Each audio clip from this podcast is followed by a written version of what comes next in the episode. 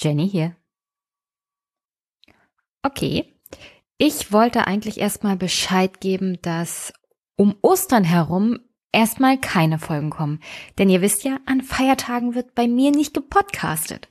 Also auf alle Fälle wird am Ostermontag keine neue Folge rauskommen.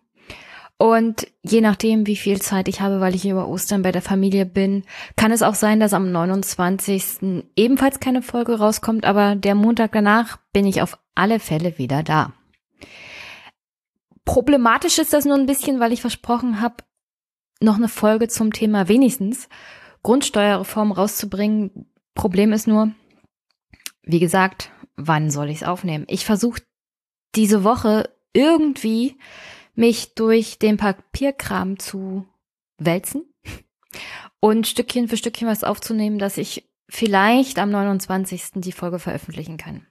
Vielleicht auch früher eine Spezialfolge. Ich kann, kann nicht sagen, wie genau, aber ich bin auf alle Fälle dran. Denn wie gesagt, das, was ich bisher lesen konnte, der Referentenentwurf, sagen wir mal so, es ist nicht der große Wurf, der notwendig wäre. Und Stefan hat ja im Talk Radio davon gesprochen, dass sich Länder wie Hamburg und München, äh, München, sage ich, fuck, Bayern, die Länder Hamburg und Bayern dazu entschlossen haben, doch lieber am Galgen zu baumeln, als da mal was Vernünftiges auf die Beine zu stellen, weil die wollen das Flächenmodell, aber auch das Modell von Olaf Schäuble. Also es gibt einen Grund, warum man das als Bürokratiemonster bezeichnet. Und das hat nicht nur damit zu tun, dass die Lobby das natürlich gerne nimmt, um Stimmung dagegen zu machen, gegen die Grundsteuer an sich. Da gibt es ja jetzt auch verschiedene andere Ideen, wie zum Beispiel die Grundsteuer generell nicht mehr erheben. Also das kommt dann das kommt dann mittlerweile auch in diese Debatte rein. Und ich würde schon sagen, also aus meiner Sicht auch, als jemand, der sich damit tagtäglich beschäftigen muss, dieses neue Modell ist bürokratischer Mist. Er fabriziert jede Menge Arbeit auf allen Seiten und ich weiß nicht, wer die Arbeit machen soll. Ich weiß nicht, welche Steuerpflichtigen durch dieses Chaos durchsehen sollen. Und auch Steuerberater sind da völlig abgehangen bei dem Thema. Die beschäftigen sich mit Einkommenssteuer, Umsatzsteuer, Körperschaftssteuer, mit allen wichtigen Steuern, die wirklich wenigstens einmal im Jahr anfallen. Wenn nicht sogar tagtäglich oder monatlich. Und die Bewertungs, also das Bewertungsgesetz und die Grundsteuer sind jetzt nicht gerade Themen, die viel Geld in die Kasse von Steuerberatern spülen, weswegen sich Steuerberater eher selten mit dem Thema beschäftigen. Und deswegen wird man auch keinen vernünftigen Steuerberater finden, der ad hoc einem sagen kann, was ist denn jetzt wie auszufüllen und worauf muss man achten. Und deswegen, ich würde schon sagen, dieser Entwurf ist ein Bürokratiemonster und er wird uns alle vernichten. Er wird uns alle auffressen.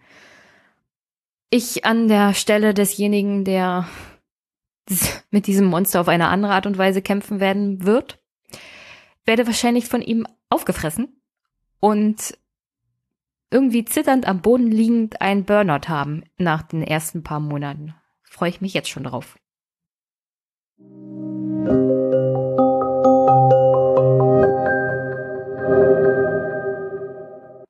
Und an dieser Stelle dann zurück zum Alltäglichen. Erstmal die Kommentare zu den letzten Folgen. Thomas hat geschrieben, genau, mein Thomas, unser Thomas aus Bayern, der Lehrer. Thomas hat jedenfalls geschrieben, ich sage da auch noch was zu. Florian stellt das richtig dar. Würden wir einen Jugendoffizier einladen, geben wir das Thema vor und ich würde meine Schülerschaft vorher ordentlich briefen. Wir haben von der Bundeswehr nicht einmal ein Angebot bekommen. Also sprich, wir müssen fragen. Das Problem, aus dem das mit dem Werbeverbot entsteht, ist halt genau die aggressive Werbestrategie der Bundeswehr. Selbst wenn die Schulen sich sicher sind, dass Jugendoffiziere keine Anwerbung machen, macht diese es doch sehr schal und Schulen sind vorsichtiger. Und weil du das angesprochen hast, deutsches Militär und Sicherheits-Verteidigungspolitik, spielt im Lehrplan keine Rolle. Wird nirgendwo erwähnt. Ich lasse meist die NATO weg. Ich habe keine große Sympathie für die Bundeswehr, aber ich würde das darstellen und betonen, dass Verteidigung schlichtweg notwendig ist. Man darf gern utopisch hoffen, dass es die nicht braucht, aber es braucht sie halt. Danke, Thomas. Ja, also es ist halt wie bei vielen anderen Themen auch. Es schlagen da zwei Herzen in einer Brust. Die Institution Bundeswehr als Armee, als auch aggressive Eingreiftruppe, in dem Sinne, in dem sie sich halt entwickelt hat und nicht mehr als reine Verteidigungsarmee, wie das Grundgesetz es eigentlich vorsieht. Die Institution an sich lehne ich auch ab. Und gleichzeitig weiß ich aber auch, dass wir auf einer Welt leben, auf der Armeen notwendig sind. In dem Sinne wenigstens noch, dass man sie gerne wenigstens noch zur Verteidigung hat. Insoweit darauf zu hoffen, dass eines Tages Armeen generell nicht mehr notwendig sind, das ist wirklich utopisch und darauf kann man hinarbeiten. Aber ich denke mal, wenn man darauf hinarbeiten will, muss man sich auch mit Mitgliedern der Bundeswehr auseinandersetzen, sprich mit den Soldaten. Und man muss auch gucken, was treiben die denn so denn. Das kam ja in dem Gespräch mit Florian auch raus. Wenn all die Leute, die auch Bundeswehrsoldaten beschimpfen oder angreifen, und das kommt vor, dann unterwandern sie oder greifen sie ja die Institution Bundeswehr als Armee nicht an, sondern diese jeweilige Person, den Soldaten. Und was dann daraus werden kann, zum Beispiel, dass der Soldat der Meinung ist, dass Zivilgesellschaft ihn nicht respektiert, so generell als Person auch, das kann auch viele negative Effekte haben. Und das will ich auch nicht. Also ich will nicht, dass wir in einer Gesellschaft leben, in der Menschen, auch Soldaten, nicht einfach so auf die Straße gehen können, egal wo. Das ist das ist dann auch keine freie Gesellschaft in dem Sinne. Ach, und ich sehe natürlich hat Thomas noch was ergänzt.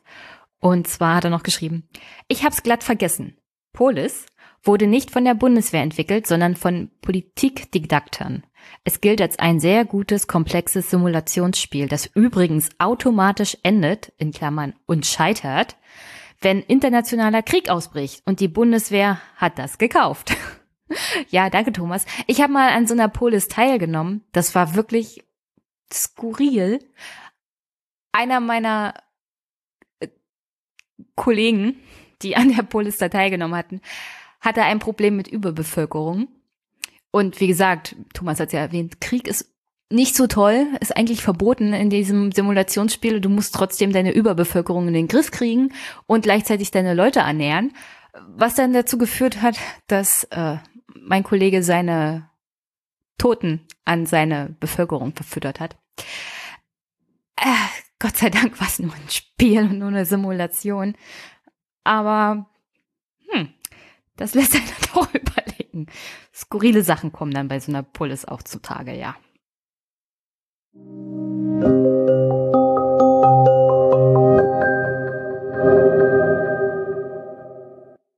Und da heute fast zwei Stunden Gespräch hier gleich angehangen werden, mache ich es relativ kurz zum Abschluss. Ihr hört jetzt hier gleich Andreas und mich zum Thema DFB, Herrn Reinhard Grindel.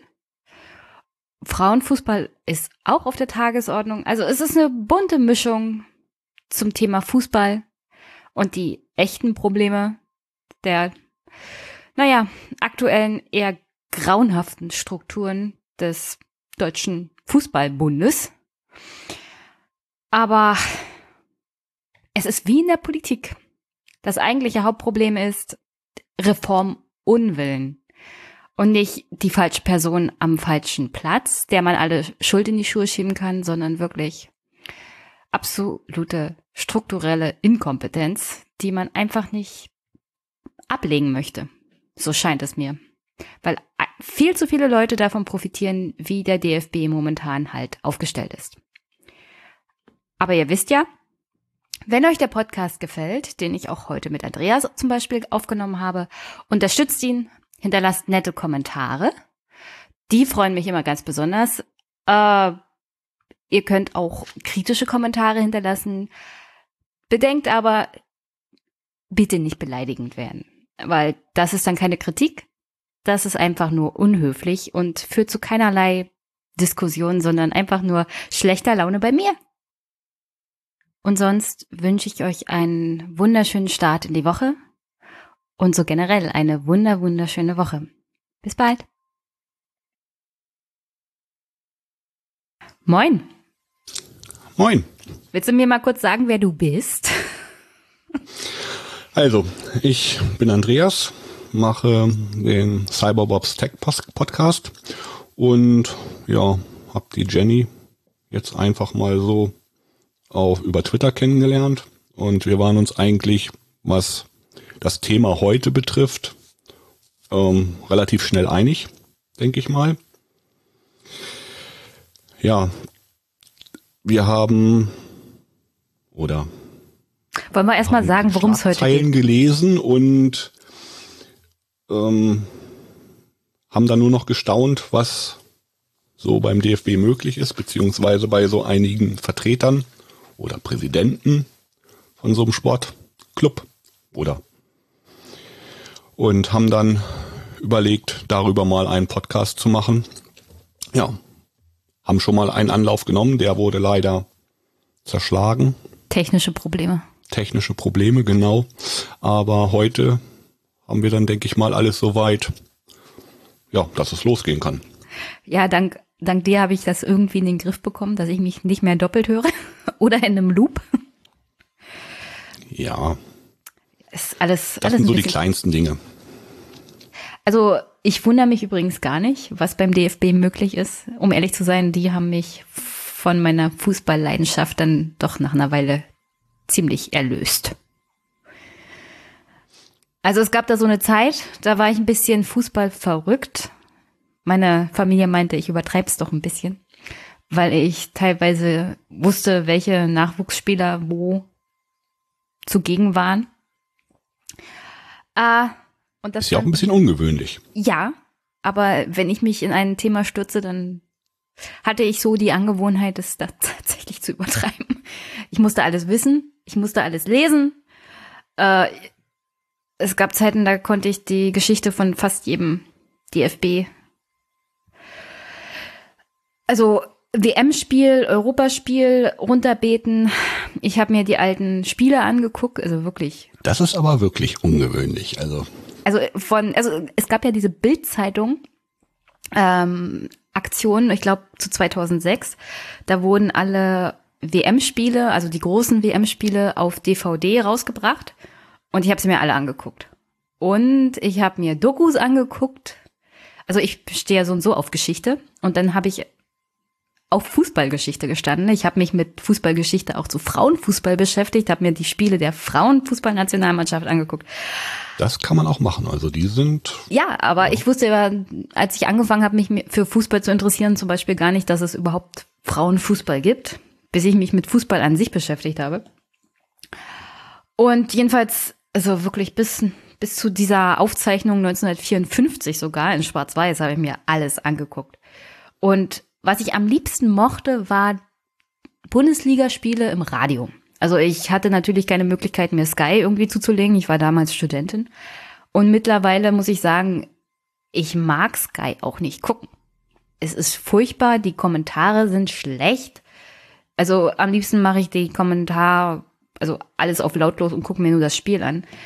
Es gab damals so eine Internetseite, wo alle Radiosender sozusagen gesammelt abrufbar waren und ich habe mir die Spiele immer als Radio sozusagen angehört, weil ich das besser fand als Fernsehkommentator. Mhm.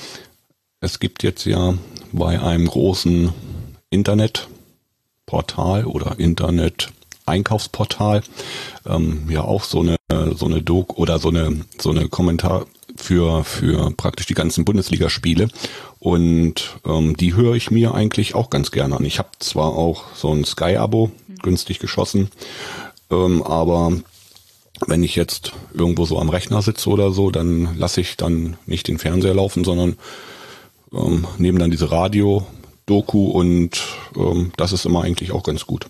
Und nochmal zum Frauenfußball, der wird ja also das war ja zu Anfang immer so, dass es überhaupt nicht übertragen wurde. Mittlerweile ist es ja schon so, dass darüber auch mal berichtet wird. Also ja. ähm, man hört dann ja, man hört dann ja doch schon mal, äh, wie die Nationalmannschaft dann gespielt hat oder wenn die ein Spiel haben, dann kommt schon mal ein so ein Tweet von bei, bei Twitter, mhm. wo dann gesagt wird, hallo, die deutschen äh, Damen spielen heute mal wieder und da kann man vielleicht ja doch noch mal gucken. Ja, wir haben ja dieses Jahr WM in Frankreich. Ja, endlich mal wieder was, was man so vom Sport her vielleicht ja doch mal gucken kann. Ja, ich hoffe, dass sie diesmal nicht so ein komisches, also weißt du, was das erste war, was die Frauenfußballnationalmannschaft geschenkt bekommen hat vom DFB? Ja, das, das, das habe ich mal gelesen. Das war irgendwie im, im Vergleich zu den Herren war das, ich weiß nicht, da gab es doch irgendwie so, gab es nicht ein T-Shirt oder sowas? Oder? Nein, es war viel schlimmer. Das erste, was die Frauennationalmannschaft nach der Teilnahme bei einer WM bekommen hat, war doch tatsächlich ein Kaffeeservice. Okay. Ja, ich wusste, dass es irgendwas Komisches war. Ja, also und ich, ich habe mich, ich, ich habe das mal irgendwo gelesen gehabt, aber das mit dem Kaffeeservice, da wusste ich doch nicht mehr. Also es war ungefähr so, als würdest du zu deiner Hochzeit als Frau von deiner Schwiegermutter ähm, dieses ganz übliche Geschenk bekommen, was man dann immer kriegt. Also hier zu, zu Kaffeezeit musst du halt ein vernünftiges Service haben. Genau. Und der DFB, also ich habe davon Fotos gesehen, sowohl von dem Service als auch von dieser Übergabe. Und ich habe mir dann über, immer überlegt, was haben die Frauen damals dabei wohl gedacht? Wahrscheinlich am besten, wir kochen jetzt Kaffee und dann schütten wir das heiße Zeug einfach über die Männer drüber. Genau. Also das haben die bestimmt irgendwo so ein günstiges Set geschossen, ja. wo noch welche frei waren. Wahrscheinlich haben sie das irgendwie bei Restbestände. Ja, Restbestände irgendwo billig gekauft. Das sind ja, ja. nur die Frauen. Ja, ja. Oh, nee, das ich weiß gar nicht, wie das, wie das, wie das jetzt läuft. Ähm, die Frauen arbeiten ja auch, glaube ich, noch nebenbei, ne? Also jetzt Natürlich. richtig die, die, arbeiten richtig, weil ist ja wie den, zu den Anfängen der Bundesliga. Du verdienst halt gar nicht genug, um, genau. also ist ja auch Leben in der Bundesliga teilweise so, du kannst von dem, selbst in der Profiliga nicht jeder Spieler wird den Rest seines Lebens davon leben können, was er jetzt mhm. verdient. Also mhm. früher oder später musst du dir ja um einen Job Gedanken machen. Und bei den Frauen ist das so, also ich glaube, einige sind halt in den Vereinen irgendwie noch in der Verwaltung oder so angestellt. Ja. Oder du hast halt ganz normalen Job nebenbei. Mhm, Aber alleine, nicht. alleine vom Fußballspielen in der ersten Bundesliga der Frauen nee, kannst, kannst, du nicht, nicht leben. Nee, m nee, nee, da, das wird noch zu wenig geschaut. Also das ist, da sind die, die ähm, Sponsoren und die Werbeverträge sind da nicht so, dass, dass da jetzt genug bei rauskommen würde. Das, ja. Also das kann ich schon, das glaube ich schon. Also das ist nicht so, nicht so ganz einfach. Mm Ist ja genauso wie, wie dritte Liga oder so. Da, da ist ja auch, die gehen ja teilweise dann, wenn die jetzt Handgeld kriegen, ähm, gut, man kann damit schon ein bisschen was machen, aber es ist nicht so, dass du große Sprünge machen kannst, ne? Aber das ist ja allgemein so. Also ich habe jetzt letztens mal ähm, irgendeine Doku gesehen, da ging es auch um um einen Sportler, der hat ist auch bei Olympia gestartet und die sind jetzt wirklich, das, wenn du das so hörst, was die, was die an Geld bekommen haben oder an, an, an, an, an Gegenleistungen dafür, ähm, dann waren die zwei Jahre oder drei Jahre waren sie dann gut, haben dann aufgehört und fallen dann in irgendein Loch, ne? Hm. Das weiß nicht, also. Naja, äh, den einzigsten Leistungssport, den ich betrieben habe, war Leichtathletik, meine Schwester auch und sie war viel besser. Also sie hat so Tracking gemacht, Langstreckenläufe, also wirklich Ausdauer und so. Mhm. Und du hörst jetzt noch ihre Knöchel klacken. Also wenn sie die Treppe mhm. runtergeht, hörst du das ganz genau. Mhm. Äh, also da geht auch Gut, einiges. das habe ich aber auch und ich habe keinen Leistungssport gemacht. Ja, aber sie ist, glaube ich, jünger als du. ähm, Gut, zu dem Thema wieder als nichts. da geht halt einiges kaputt, wenn du Leistungssport betreibst. Mm, So. ja, Vor allem ab, ab einer Jugend und die wenigsten schaffen es wirklich in die höheren Ebenen. Mhm. Und es gibt halt auch so Sport, den betreibst du auch, weil du so einen inneren Anspruch hast. Auch für manche Sportler ist das auch noch was, irgendwie zu Olympia zu kommen. Also wenn du Ja. Leichtathlet bist, so und so, weil also wenn du nicht gerade Amerikaner bist oder wie Usain Bolt äh, die riesen Werbeverträge bekommst, dann sind das keine Sportarten, wo du tatsächlich deinen Lebensunterhalt irgendwie damit verdienen kannst. Richtig. Also du Das musst ja selbst von selbst wenn du diese Werbeverträge bekommst, musst du irgendwas zurücklegen, Mhm. weil Mitte 30 ist äh, spätestens Schluss. Schluss. Ja. Mhm. Und dann hast du Ja. noch 50, 60 Jahre vor dir. Mhm. Und von irgendwann musst du Fall. ja dann Mhm. leben. Ja. Ja, ich kenne das. Ich habe da auch so ein bisschen eine Familie. Hatten wir ja vorher schon mal drüber gesprochen. Ähm, ich weiß, wie es ist und ähm, dass man, wenn man damit anfängt, zu Anfang, dass es wirklich schwierig ist, es nachher dann besser wird. Aber ich verstehe jetzt nicht, warum, ich sag mal, der Frauenfußball ist ja, ist ja schon so weit, dass er aus den, aus den Kinderschuhen eigentlich raus ist. Und wenn sich da mal jetzt der Richtige ähm, drum kümmern würde, um das ein bisschen voranzubringen, also um da mal ein paar Sponsoren anzusprechen, dann auch vielleicht mal so ein Spiel dann zu übertragen und es dann wirklich voranzutreiben und auch mal außerhalb der so normalen Dinge da drüber was zu sagen oder es ähm, bekannt zu machen. Also ich denke mal, es gibt auch genügend Frauen, die Fußball verrückt sind. Ähm, ich denke mal schon, dass man das, dass man das ausbauen könnte. Also da sind ja jetzt mehrere Punkte. Also wenn man sich alleine mal die Geschichte des Frauenfußballs anguckt. Ich glaube, in den 70er Jahren sind die erst richtig Teil des DFB überhaupt geworden. Und zwar nur unter der Drohung, dass wenn der DFB ihnen jetzt nicht die Erlaubnis gibt, dann machen sie das alleine. Und dann hatte der DFB so einen Schiss davor, dass sie die absolute Kontrolle über diesen Teil des Fußballs verlieren, dass sie gesagt haben, na gut, dann dürft ihr jetzt halt und ihr seid aber Teil des DFB und wir kümmern uns darum. Und äh, Folge davon war natürlich, dass sich der DFB mal wieder nicht darum gekümmert hat, weil es war ja nur der Frauenfußball. Und wenn man sich mal die letzten Jahre so anguckt, also erstmal war der DFB sehr unwillig, sich um den Frauenfußball zu kümmern. Dann ist die FIFA sehr unwillig gewesen, sich um den Frauenfußball zu kümmern. Herr Blatter ist noch nicht so lange weg. Und seine Idee zum Thema Frauenfußball war, also die Damen dürfen ja ruhig kürzere Jerseys tragen. Und das soll bitte körperlich eng anliegen, damit Ja. das Publikum wahrscheinlich was zu gucken hat. Keine Ahnung. Und das Schlimmste war vor allem für mich, wenn man sich das mal so überlegt hat, dass er der Meinung war, also auch die FIFA so generell, die Frauen sollen doch bitte auf dem Kunstrasen spielen. Und ich kann mich noch erinnern, die WM in Kanada, wo sich die Frauen dann auch vor die Presse gestellt haben und ihre Beine gezeigt haben, wie das aussieht, wenn du über diesen Kunstrasen schitterst. Das würdest du mit den Fußball, also mit den männlichen Profis, Nee, könntest du nicht machen. kannst du nicht machen, die würden Nee. nicht mal den Rasen betreten. Nee. Weil du scheuerst dir alles auf. Es, es tut höllisch weh. Und ich kann verstehen, dass es da irgendwie Bestrebungen gibt. Das machen sie nämlich auch mit den, ähm, mit den Jüngeren. Also mein Bruder zum Beispiel. Der Verein schafft sich jetzt auch so einen, so einen Kunstrasen an und, und er findet das scheiße. Mein Vater, der die Jungs trainiert, findet das scheiße. Es ist einfach Mist. Kunstrasen ist die absolute Katastrophe.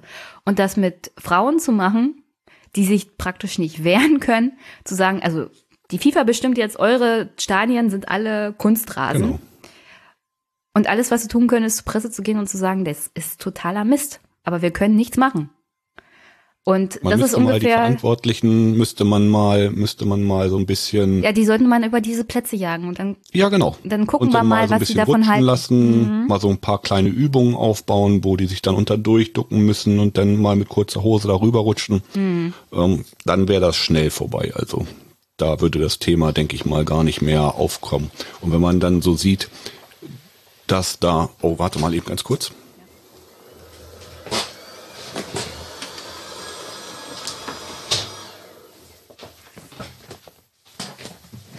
Lässt du deine Frau etwa nebenbei saugen, während wir uns Nein, über den Frauenfußball unterhalten? Ja, ja, ja, ja.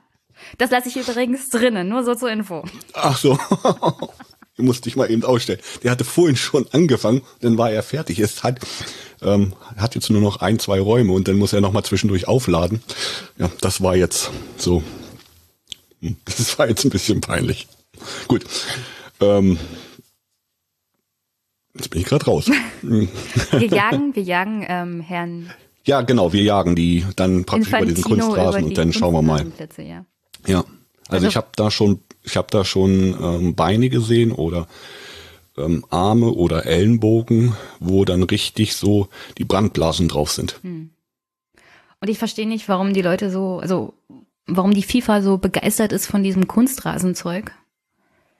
Wie gesagt, mit den, ja, aber mit den Männern kannst du das nicht machen. Die würden niemals auf die Idee kommen, bei der WM in Katar zum Beispiel, die Stadien komplett mit Kunstrasen auszustatten, Nee. weil die Spiele würden nicht stattfinden, weil die Männer nicht auf diesen Rasen gehen würden. Nee. Und die Frauen können halt nicht sagen, also, also theoretisch schon, aber es, vielleicht ist ja jetzt die Zeit dran. Ich meine, die Frauen in Amerika, also in Amerika ist ja Fußball, sie nennen es Soccer, äh, eine Frauensport bis vor kurzem gewesen eigentlich. Also bis zur letzten, vorletzten WM und seitdem haben die Amerikaner irgendwie ihren Febel für Fußball entdeckt. Und die Frauen da haben sich jetzt äh, äh, zusammengetan, die Nationalmannschaft, und klagt auf die gleiche Bezahlung, wenn sie an WM-Spielen teilnehmen wie die Männer. Und das, Das fand ich, das Das ich kriegen die durch. Also ja, das, das da, werden die durchkriegen. Ja, und ich fand ja schon, das. ich fand's ja schon einen reichlich großen Skandal, wenn man sich überlegt, dass die Frauenfußballmannschaft der Amerikaner wesentlich erfolgreicher ist als die der Männer. Mhm. Und dass innerhalb von kurzer, kurzer Zeit wirklich die Bezahlung der Männer wesentlich höher war als die der Frauen. Wobei die schon wesentlich mehr Erfolge gesammelt hatten als die Männer überhaupt in den letzten Jahrzehnten. das ist ja in, im normalen Berufsleben auch so. Da werden die Frauen ja nicht überall, aber teilweise auch ähm, dann schlechter bezahlt bei gleicher Leistung. Ja, aber die Amerikaner stehen ja so auf Erfolg im Sport. Und die Fußballnationalmannschaft der Amerikaner, der Frauen, war wesentlich erfolgreicher als die Männer. Deswegen verstand ich das so und so nicht, dass sie die verschieden bezahlen. Wenn es um Erfolg geht. Also, das ist auch, das ist auch so verlogen. Also, das ist wirklich verlogen. Ja, das ist, das, das versteht man auch nicht. Also wenn dann, man will das ja voranbringen und die wollen ja auch voranbringen. Und da geht das, denke ich mal, auch mit dem Klagen dann einfacher. In Deutschland hättest du, ja, was willst du, was willst, auf was willst du klagen? Na, vor allem bei wem willst du klagen? Der DFB Ja. sagt dann, na, wir haben hier unsere Sportgerichtsbarkeit. Das ist wie, das ist wie eine Kirche. Also das ist wie die katholische oder evangelische Kirche. Die sagen, also das ist unsere eigene Gerichtsbarkeit, da kümmern wir uns intern drum. Und zur Not macht der B DFB äh, da halt einen internen Vergleich, weil sie nicht wollen, dass die Frauen irgendwie weitergehen oder so, in die zivile Gerichtsbarkeit, weil sie dann die absolute Kontrolle verlieren würden. Genau. Genau. Da haben die keinen Einfluss mehr drauf und das wollen die nicht. Ja. Die wollen schon den, die Hand drauf haben und zu sagen, ja, ähm, das ist so, das ist so und ähm, das entscheiden wir jetzt. Also da wird niemals ein anderes Gericht dann drüber entscheiden können. Also es kann, kann positiv sein, es kann aber auch negativ sein. Ich denke mal, wenn da jetzt einer nicht so, sich nicht so gut mit Fußball auskennt und da irgendwas entscheiden müsste, ist es ja vielleicht auch ganz gut, dass es da in der Gerichtsbarkeit dann drinne ist. Aber manchmal müsste dann, oder es müssten dann praktisch zwei da sein. Der eine, der, der das entscheidet, der andere, der das entscheidet und daraus dann das Beste nehmen. Aber wie gesagt, da ist Deutschland, hm, ist halt schwierig, ne, das ist, Nee, das ist eigentlich gar nicht schwierig. Das Problem ist, dass du dem DFB das halt machen lässt. als Staat. Also es ist wie halt ihre eigene Religion, eine eigene kleine genau. Sekte. Und die Politik lässt das aber auch zu, weil sie sich denken, naja, von dem Sport haben wir ja was. Das ist der größte Fußballverband überhaupt. Ja. Niemand hat wirklich weltweit mehr Mitglieder. Die Chinesen könnten wahrscheinlich mehr haben, wenn sie sich hinterstellen würden, aber das mal nebenbei. Also mit dieser Größe kommt halt auch sehr viel Macht und keiner will diese Macht beschneiden, weil sie denken, davon haben sie dann nichts. Das ist ja, halt so Politiker mit Politik und Sport. Auch wenn du, wenn du die siehst, ähm, wie die dann alle da im Stadion sitzen, wenn die, die erste spielt. Ne? Ja, ich Sehen hatte und gesehen werden. Ich hatte ja letztens erst äh, Tim bei mir, der, der Hannover 96-Fan ist, der arme Kerl. Mhm. Der tut mir ein bisschen leid. Aber es könnte schlimmer sein, er könnte Schalke-Fan sein. genau. er hat die Hoffnung, dass irgendwann mal wieder Hannover Meister wird. Eines Tages. Eines bei Schalke Tages. wird das nie passieren. Ja, bei Hannover denke ich mal, das ist. Es könnte eine Weile dauern, ich weiß. Ja, wenn man da jetzt so mal schaut, ich wohne ja fast in der Nachbarschaft. Ähm, ich habe da noch so einige oder ich bin beruflich oft in der Ecke dort und habe oder kenne auch den ein oder anderen, der da verantwortlich ist oder den ein oder anderen Spieler, für den ich da schon mal was machen musste. Ähm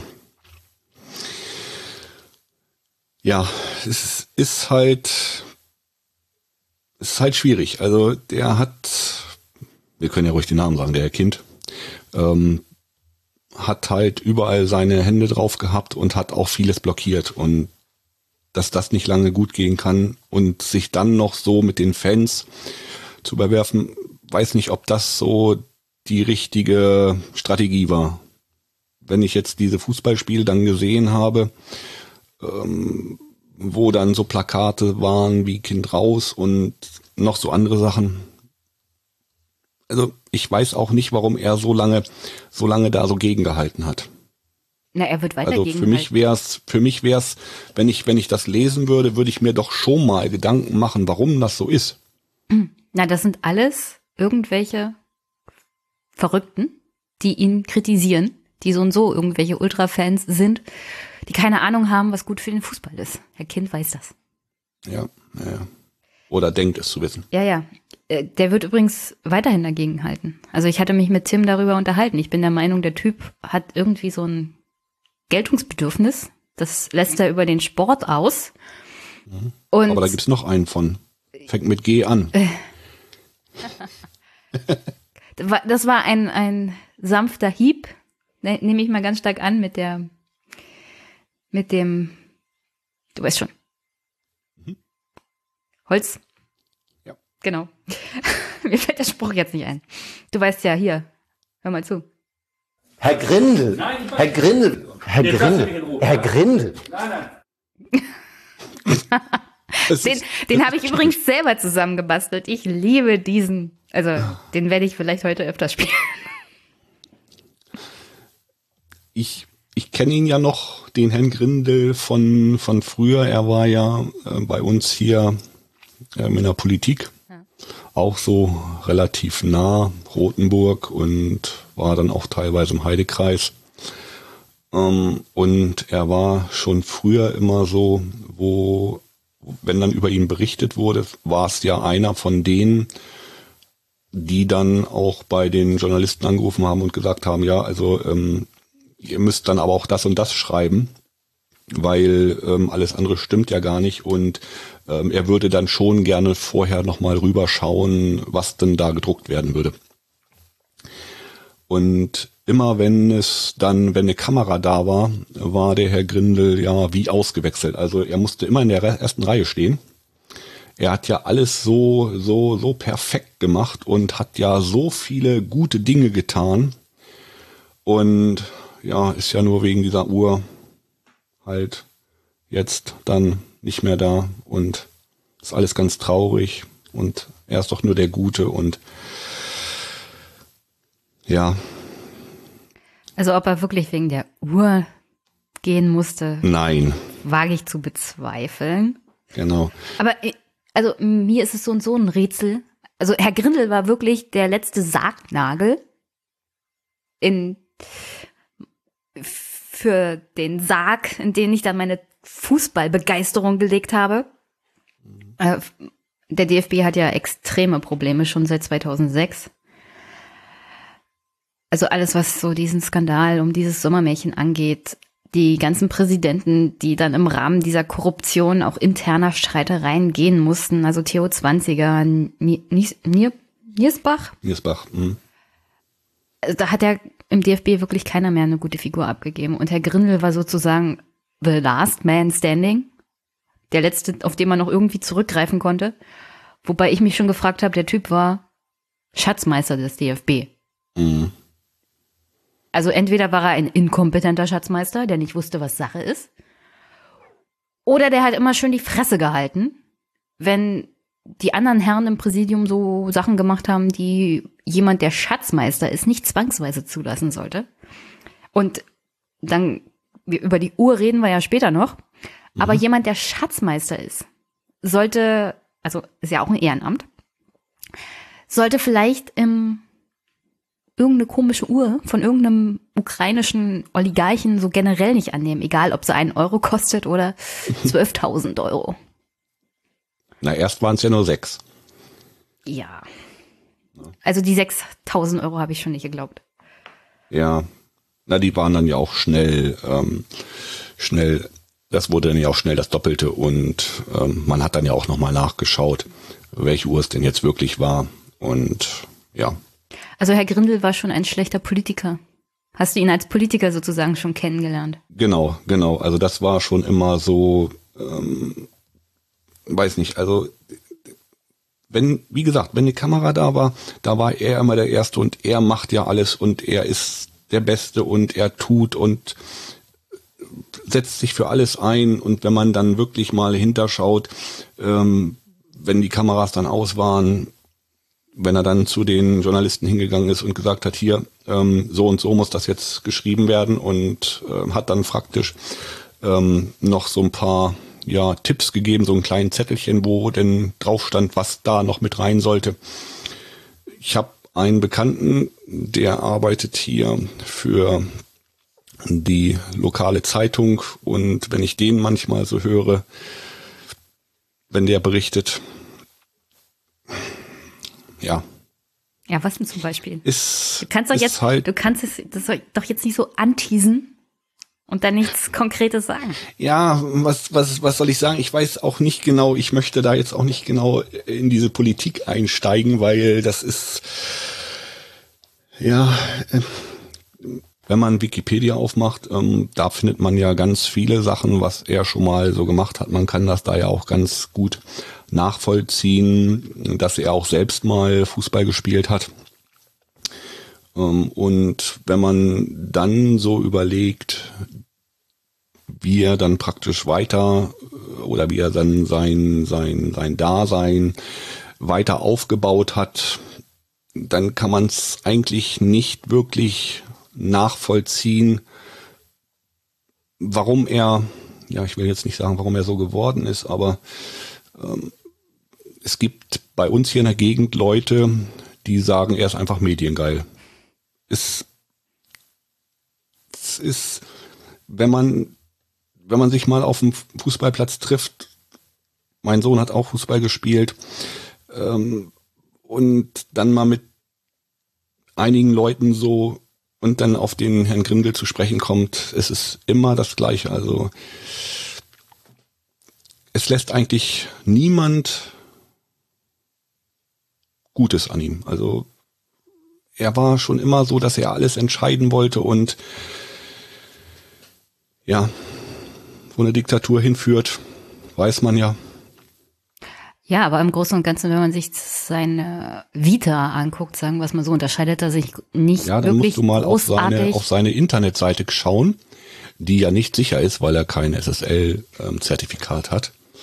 Aber nachdem ich über Twitter geschrieben hatte, dass man doch mal ähm, dieses Ehrenamt da rausnehmen sollte auf seiner Homepage, die von der CDU wahrscheinlich gesponsert wird, ähm, bekommt man jetzt eine Fehlermeldung, dass die OB, äh, ODBC-Verbindung gescheitert ist. Also man kann es nicht mehr aufrufen. Das ist jetzt aber Zufall. Also nachdem ich das getwittert habe, ähm, dass das weg ist. Also das wird jetzt nicht an dem Tweet gelegen, gelesen, äh, gelegen haben, weil ähm, dieser Tweet hatte, glaube ich, nur ähm, 27,8k Aufrufe. Also das wird nicht daran gelegen haben. Das ist Zufall jetzt. Nee, aber was ich sagen wollte ist, er unterscheidet sich nicht großartig von anderen DFB-Präsidenten. Also das irgendwie, stimmt. Äh, irgendwie, was sie alle gleich haben, sind, sie haben selber mal Fußball gespielt und wollten mehr, aber meistens ist das an gesundheitlichen Problemen gescheitert. Im Grindels Fall daran, dass er irgendwie die Kontaktlinsen nicht vertragen hat. Genau. Und mit Brille spielen ist ein bisschen ungünstig. Dann ging es weiter in irgendeiner Art und Weise in eine Rolle Politik. Also, oder in Niersbachs Fall, der ist, glaube ich, die einzige Ausnahme, irgendwie Verwaltung im Rahmen des DFB und im DFB aufgestiegen in der Verwaltung. Aber sonst alle anderen irgendwie politisch aktiv, ähm, immer mal Chef von einem großen Fußballverband, also Landesverband, mhm. ähm, aber immer parallel dazu auch eine politische Karriere und nicht irgendeine Karriere, sondern wirklich äh, bedeutende Posten in der Landesregierung zum Beispiel oder in Herrn Grindels Fall ist er sozusagen auch irgendwann in dem Sportausschuss des Bundestages gelandet, wo er dann teilweise auch mit aktiv war bei der Organisation der Fußballweltmeisterschaft. Und ja und dann später halt DFB-Präsident. Und dieses, diese Struktur ist halt echt, also das ist hinterfragenswert, weil wenn wir uns mhm. angucken, was 2006 war, der DFB musste Steuern nachzahlen. Und seitdem, glaube ich, scharen die Finanzämter teilweise auch zu gucken, wie gemeinnützig ist denn der DFB überhaupt noch? Mhm. Dieses Amt des DFB-Präsidenten ist auf dem Papier ehrenamtlich. Aber du kannst Dafür das gar nicht. Er auch nicht so viel Geld. Ja, aber du also. kannst das gar nicht ehrenamtlich betreiben. Das ist ein. Fulltime-Job. Also ja. das ist ja nicht so nebenbei. Das machst du nach nach dem Feierabend, wenn du nach Hause kommst, sondern da bist du die ganze Zeit mit unterwegs. Das heißt, du musst auch finanziell irgendwie entweder gut versorgt sein und dann kannst du das machen, oder du verdienst im Rahmen des DFB dann noch Geld. Und wie ehrenamtlich kann der DFB sein, wenn er seinen Präsidenten bezahlt? Genau. Und, und Ehrenamt ist ja wichtig. Und ne, hm. es ist. Also ich möchte auch. Ja, aber der wissen, DFB in meinen Augen ist kein, ist kein gemeinnütziger Verband. Das ist ein Wirtschaftsunternehmen. Ja. Das auch vernünftig Steuern zahlen sollte. Also wenn wir so Vereinen wie Attac die Gemeinnützigkeit entziehen, dann der DFB sollte da definitiv ganz oben auf der Liste stehen. Genau. Und Geld genug haben die. Ja. Und das ist, was da jetzt rausgekommen ist, ist ja mit Sicherheit erst die Spitze des Eisberges. Also da werden ja noch mehr ähm, Dinge dann jetzt, denke ich mal, ans Tageslicht kommen. Und es wird ja auch gemunkelt, dass seine Mitarbeiter die Info an die Presse gegeben haben, weil sie auch nicht so ganz damit einverstanden waren, was der Herr Grindel da gemacht hat oder wie es, ähm, wie er gehandelt hat. Ne? Denn das sind ja Internas gewesen, die da rausgekommen sind. Die kann ja eigentlich gar kein anderer wissen. Also sagen wir es mal so, momentan wird ja Herr Altmaier, unser Wirtschaftsminister, von der Presse runtergeschrieben. Ungefähr so war das bei Herrn Grindel auch, nur halt für den DFB. Also man kann schon beobachten, dass Politik da sehr viel zu tun hat mit und vor allem die Politik im DFB, in der Verwaltung, in dem eigenen Haus. Und es gibt ja diese Berichte darüber, dass Herr Grindel nicht die einfachste Persönlichkeit ist, anscheinend. Genau. Du hast es ja selber gesagt, kaum jemand verliert ein gutes Wort. Genau. Über ihn. Ich kenne noch Politiker im Bundestag, von denen wusste man, für die willst du nicht arbeiten und wenn du für die arbeitest, bist du da kein Ja. Also es gibt so Choleriker unter den Abgeordneten, wie auch überall in der normalen Welt. Und das weißt du auch. Und für die willst du nicht arbeiten. Und wenn du für die arbeitest, dann willst du die auch früher oder später loswerden. Und mhm. dann steckst du halt Sachen durch an die Presse. Genau. Und diese, also es, diese Uhr war ja am Ende nur der letzte Tropfen. Genau. Aber Herr Grindel hat sich das alles selbst zuzuschreiben, weil er offensichtlich absolute Autorität wollte, aber überhaupt keine Kompetenz hatte für das, was er da angestellt hat. Es ist auch, wenn du, wenn du so, also man beschäftigt sich da, wenn das in eine Presse geht, dann beschäftigt man sich da ja auch mit und googelt dann mal ein bisschen und schaut dann mal so ein bisschen davor und in der Gegenwart und dann findet man ganz viele Sachen, wo man denkt, dass das vielleicht nicht so ganz so ganz okay gewesen ist. Also ich habe dann auch gleich so gedacht, jetzt gestern noch, ich weiß nicht, was ich gelesen hatte, ähm, da ging es dann auch so ja um, um so Flüge, die man selber bezahlen müsste, weil es ja eigentlich ein Urlaub war und mhm. keine, keine Tätigkeit, die für den Verband war. Ähm, da habe ich dann jetzt einfach mal so gegoogelt, so nach den Dingen, die man dann googelt, wo man vielleicht hätte oder wo der Herr Grindel dann privat bezahlen hätte müssen. Aber da muss ich sagen, habe ich gar nicht so viel drüber gefunden. Also da, er muss dann doch schon oder seine, seine Mitarbeiter müssen dann doch schon bisschen was gesucht haben oder gewusst haben, wo sie denn ansetzen müssen. Weil normalerweise ist es ja so, ähm, wenn sowas aufkommt, ist es ja, dass man, dass man sagt, ja, ähm, der, der oder der ist praktisch geflogen oder hat einen Urlaub gemacht auf Kosten von anderen, die es hätten gar nicht bezahlen müssen, mit der Ehefrau zum Beispiel oder irgendwie so. Und das findest du bei ihm nicht. Ja, das liegt auch daran, dass wenn du sowas hast, ganz schnell die Diskussion über die Struktur des DFB aufkommt. Weil mhm was ich gelesen habe, zum Beispiel, als er noch Schatzmeister war, hat der Spiegel darüber berichtet, dass unter anderem im sehr hohen Maße Flugkosten über den DFB geltend gemacht wurden für das Präsidium zur WM 2014, also nach Brasilien. Und da liefen Kosten an von nur 287.304 Euro und 35 Cent. So. Und dann könnte man natürlich darüber reden, dass Herr Grindel damals Schatzmeister war und dass das alles ein bisschen fragwürdig ist für einen ehrenamtlichen Verband und dass da das Präsidium sozusagen auf Kosten der Mitglieder, der einfachen Mitglieder und auch auf Kosten der Amateure nach Brasilien gejettet sind und die lassen sich ja nicht in einem lumpigen Drei-Sterne-Hotel irgendwie unterbringen, sondern ja. das wird richtig teuer. Mhm. Aber dann müssten sie natürlich darüber reden, was der DFB für ein Verband ist und ob das noch vereinbar ist mit dem Konzept, dass es hier um Ehrenamt geht. Ja. Und das wollen sie natürlich nicht. Also müssen sie irgendwas suchen, dass die Person Reinhard Grindel in einem schlechten Licht dastehen lässt. Und dann kann man solche Sachen bringen, wie zum Beispiel diese Uhr, die er persönlich angenommen hat. Oder die Diskussion um Ösil. Oder die Diskussion um Löw. Also alles das, was ihn in seiner Autorität als Person auch diskreditiert. Ohne dabei gleichzeitig den DFB zu beschädigen und mal darüber zu reden, was stimmt denn beim DFB so generell nicht. Und das war genau die Aktion, die abgelaufen ist. Hm. Wenn man dann jetzt gestern wieder, gestern wieder gelesen hat, wo er dann, ähm, da waren dann so in einer großen Zeitung mit so vier Buchstaben, ähm, waren dann so Fotos drinne, wie er sein, sein Büro geräumt hat große Kartons, mehrere, ähm, ja, mehrere große Kartons und in, dann stand da noch in seinen Dienstwagen ein VW Touareg. Dienstwagen und Ausscheiden. Also für mich ist es so, wenn du irgendwo in einem Betrieb oder in einem Verband ausscheidest, musst du auch den Dienstwagen eigentlich schon abgeben. Ähm, warum er jetzt seinen Dienst, vielleicht ist es ja auch ein Dienstwagen von einem zum, vom ZDF. Das kann natürlich sein, ne? jetzt wenn ich da richtig drüber nachdenke, wo wir so sprechen. Vielleicht geht er ja zum ZDF zurück. Da hat er ja, aber die lassen es ja auch schon prüfen.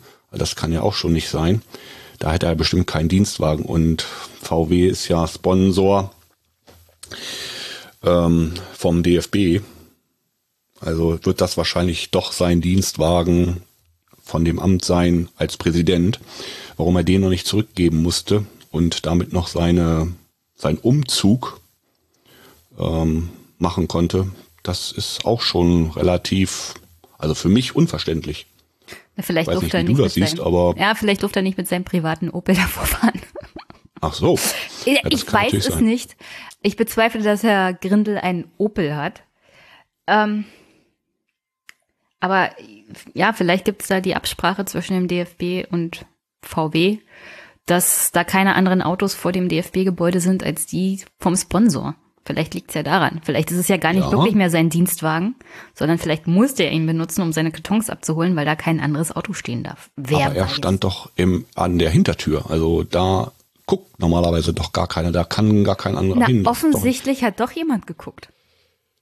Ja, es war aber ein sehr, sehr mit sehr großem Zoom gemachtes Foto, sage ich jetzt einfach mal. Es war sehr verpixelt. Also Aber du kennst doch man die, konnte zwar den Grindel Zeitung erkennen, mit man konnte auch das Auto erkennen, aber ja, mehr dann auch nicht. Also es hätte auch ein Porsche sein können, sage ich mal. Du kennst doch diese Oder Zeitung mit vier Buchstaben.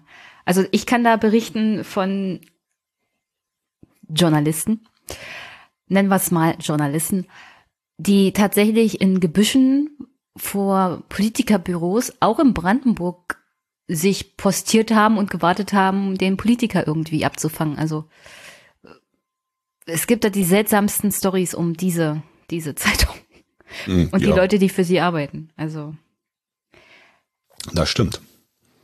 Aber ich sehe das jetzt auch nicht so. Ich meine, eigentlich kann man froh sein, dass er ja weg ist. Das stimmt, ja. Aber trotzdem, also ähm, wenn ich gemeinnützig irgendwas mache und Ehrenamt und dann dieses Amt abgegeben habe, dann ist es so. Ich gehe ja auch nicht, wenn ich jetzt, wenn ich jetzt irgendwo gekündigt habe, gehe ich ja auch nicht eine Woche später hin und sag, ja, pff, ähm, ich muss da jetzt vielleicht noch mal was gucken. Das ist doch, das, das ist doch dann durch. Was, was, ich, ich kann es nicht verstehen. Also da Ja, dann würde ich mal ich sagen, ein dann, bisschen zu voreingenommen, aber dann würde ich mal sagen, wir hören uns mal die Pressekonferenz von Herrn Grindel an. Stückchen für Stückchen. Und dann verstehst du lei- vielleicht, warum Herr Grindel immer noch so agiert, wie er agiert. Weil wirklich, also ich sehe da nicht, dass er wirklich sieht, dass er irgendwas falsch gemacht hat. Aber er, er macht ja auch nichts falsch. Das hat er ja früher schon immer nicht gemacht. nee, Sag ich ja. Also der, ja. er, er, er weiß ja alles und er macht alles richtig. Er macht wirklich, also den kannst du was geben. Das kann noch so falsch sein. Das ist immer richtig für ihn. Wie gesagt, ich spiele mal den ersten Clip ab und dann können wir uns ja Stückchen für Stückchen vorarbeiten in Genau. die Gedankenwelt von Reinhard Grindel. Meine Damen und Herren, ich trete vom Amt des DFB-Präsidenten zurück. Ich entschuldige mich dafür, dass ich durch mein wenig vorbildliches Handeln im Zusammenhang mit der Annahme einer Uhr Vorurteile gegenüber Haupt- oder ehrenamtlich Tätigen im Fußball bestätigt habe. Das war das Erste. Ja. Also ich habe keine Vorurteile gegen haupt- und ehrenamtlich Tätige im Fußball, weil ich welche kenne, auch privat. Die nehmen keine Uhren an, die kriegen auch keine angeboten und schon gar nicht welche, die angeblich 6.000 Euro kosten und in Wahrheit 12.000. Genau.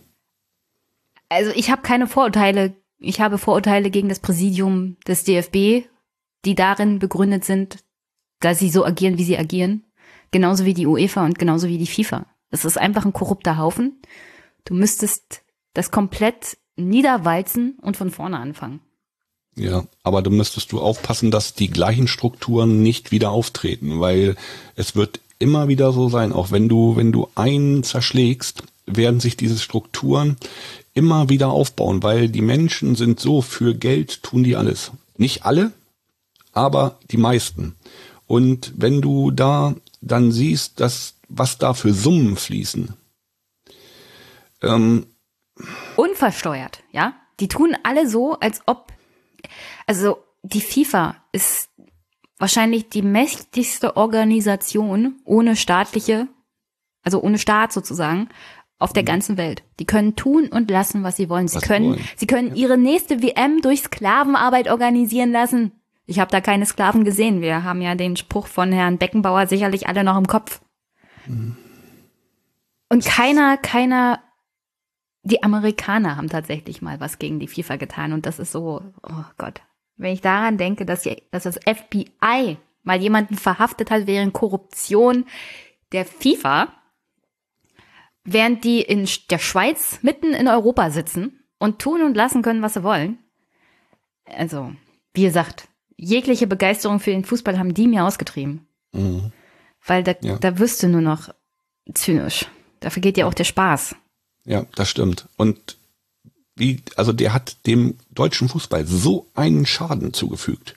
Auch jetzt so, jetzt vielleicht nicht, ja, innerhalb Deutschlands auch, aber, aber auch so von außen. Also wenn du, wenn du, wenn du da andere Länder hörst, die, die müssen ja denken, die Deutschen, das sind, die, die werden nur gelockt mit Geld und das ist, ist mir unbegreiflich, wie man, wie man dann so einen, so einen Menschen so lange so so agieren lassen kann und vor allen Dingen so in der Presse. Also das ist, ich, also ja, aber wie gesagt, auf dem Arbeitsmarkt wäre der schon lange, wäre der schon lange weg gewesen. Ja, Den aber die aber, gesteinigt, gekreuzigt und nur weg, dass da, dass da nichts mehr passieren kann. Da, da können wir nachher gerne nochmal drüber reden, weil, dass Herr Grindel so lange an diesem Posten sozusagen dran war oder so lange Präsident war, obwohl er offenkundig nicht nur in der, im DFB schlechte Laune bei den Mitarbeitern produziert hat, schlechte Presse so generell produziert hat. Also sie haben ja länger an ihm festgehalten als tatsächlich not. Also spätestens bei der Ösil-Debatte hätte ja für ihn Schluss sein sollen. Ja. Also wie er da schon agiert hat, war ja die reine Katastrophe. Mhm. Und warum sie an ihm festgehalten haben, liegt da hauptsächlich daran, dass der DFB gar nicht mehr weiß, wohin. Es gibt so viele Baustellen im DFB, und sie hätten gar nicht gewusst, wen, wen setzen wir denn jetzt hin, der diese Probleme löst. Und das sieht man auch an der Nachfolgerdebatte. Da können wir ja nachher gerne noch was dazu sagen. Aber dass Herr Grindel länger als notwendig Präsident war, liegt hauptsächlich daran, dass der DFB echte Probleme hat. Auf ja, vielen, vielen man muss Ebenen. Doch dann, man muss doch dann, man muss doch dann reagieren. Man muss den doch aus der Schusslinie nehmen. Das schadet, jeder Tag schadet doch dem DFB. Also wenn man, wenn man sieht, was bei Twitter los war, das ist, das ist. Aber wer beim DFB traut sich, also es ist das gleiche Problem, das ich sehe in der deutschen Gesellschaft so generell. Ob du in der Aber Verwaltung. Da muss doch mal einer dazwischen hauen. Ob du in der Verwaltung bist. Arsch in der Hose oder in sagen, der Politik. So, keiner will sich wirklich aus dem Fenster lehnen. Keiner will tatsächlich sagen, also ich übernehme jetzt die Verantwortung und Herr Grindel, Sie dürfen gehen. Weil dann die Gefahr besteht, weil du kennst ja den Spruch, alle lieben den Verrat, aber keiner liebt den Verräter. Der Verräter ist dann auch sozusagen vernichtet. Und keiner traut sich, sich, wie du sagst, keiner hat einen Arsch in der Hose. Genau. Und sowohl du als auch ich verstehen das, weil wir sind nur noch frustriert über diesen, dieses ganze Theater. Es macht den Spaß am Fußball wirklich kaputt. Mhm. Aber wie diese Struktur funktioniert, weiß ich schon ganz genau. Das traut sich halt keiner, irgendwas zu machen. Weil sie alle Angst haben. Es geht nur noch darum, mit dem Arsch an die Wand. Ja. In allen Ebenen dieser Gesellschaft. Und das ist ein echtes Problem. Es verhindert halt auch, naja, dass sich Sachen verändern. Es verhindert progressive Ideen und es verhindert, dass man Strukturen auch umwandelt. Aber ja, wie gesagt, es ist halt die Gesellschaft, in der wir leben und wie sie funktioniert. Und das ist halt auch schlimm. Ja, aber man muss dann, man muss dann wirklich mal, also dann muss von außen jemand, jemand dazwischen hauen. Es gibt genügend aber wer denn? Vereine. Wer, also wer im DFB, also in diesem ganzen Konstrukt hätte denn da was machen können? Ja, es gibt ja, es gibt ja, es gibt ja den DFB und es gibt dann die Vereine und da gibt es schon genügend Leute, die genügend Einfluss haben, um dann mal zu sagen, Mensch, ihr müsstet vielleicht dann doch mal rüber gucken, wenn und auch genügend Leute, die im Ausland tätig sind, die dann praktisch sagen könnten, Mensch, äh, ihr habt jetzt gerade mal so einen schlechten Ruf, ihr müsst mal gucken, ob ihr da nicht vielleicht irgendwas machen müsstet, weil er hat ja wirklich, also er hat ich die gleichen Leute, die die so rumgeschwärmt haben, dass Reinhard Grindel die perfekte Wahl ist als DFB-Präsident, und das ist, wie gesagt, noch keine drei Jahre her, Uwe Seeler ja. hat gesagt, so ein anständiger und zutiefst ehrlicher Mann wird jetzt DFB-Präsident und er ist davon total begeistert. Und als ich das gelesen habe, bin ich aus allen Wolken gefallen, dass Uwe ja. Seeler sowas über Reinhard Grindel gesagt hat, wo ich mir denke, also Uwe Seeler, wann hat er das letzte Mal seine Tabletten genommen? Mhm, ja. Dafür kriege ich bestimmt noch einen auf den Deckel, aber ist halt so. Also da musst du ja auch völlig weltfremd sein, wenn du jemanden wie Herrn Grindel dermaßen lobst. Mhm. Weil offensichtlich, als er DFB-Präsident wurde, war ja schon ziemlich klar, was für ein Typ Mensch er ist. Genau. Genau, der, der war ja vorher in der Politik schon so. Und, ja. und bei uns hier, also das sieht man schon im Kleinen. Das ging doch schon damals, wo er noch hier war, ging das ja schon los. Der, der, das, das war eine rein, die reinste Katastrophe war das. Das ist, ich, ich weiß auch nicht, wie so ein Mensch dann zu sowas gemacht wird und wie, ja gut, die hatten keine andere Wahl, aber dann guckt man vielleicht nochmal und sagt dann, ja, macht das jetzt erstmal ein bisschen oder eine, eine Zeit lang erstmal so kommissarisch eingesetzt und dann schauen wir mal nach, nach jemanden, dem diese Position gewachsen ist oder der für diese Position dann auch ähm, stimmig ist. Aber dann jetzt den dann einzusetzen und zu sagen, ja, der ist es jetzt und der macht jetzt und dann gucken wir mal, was passiert. Dass das früher oder später in die Hose geht, war klar. Und er, der Mensch ändert sich ja nicht.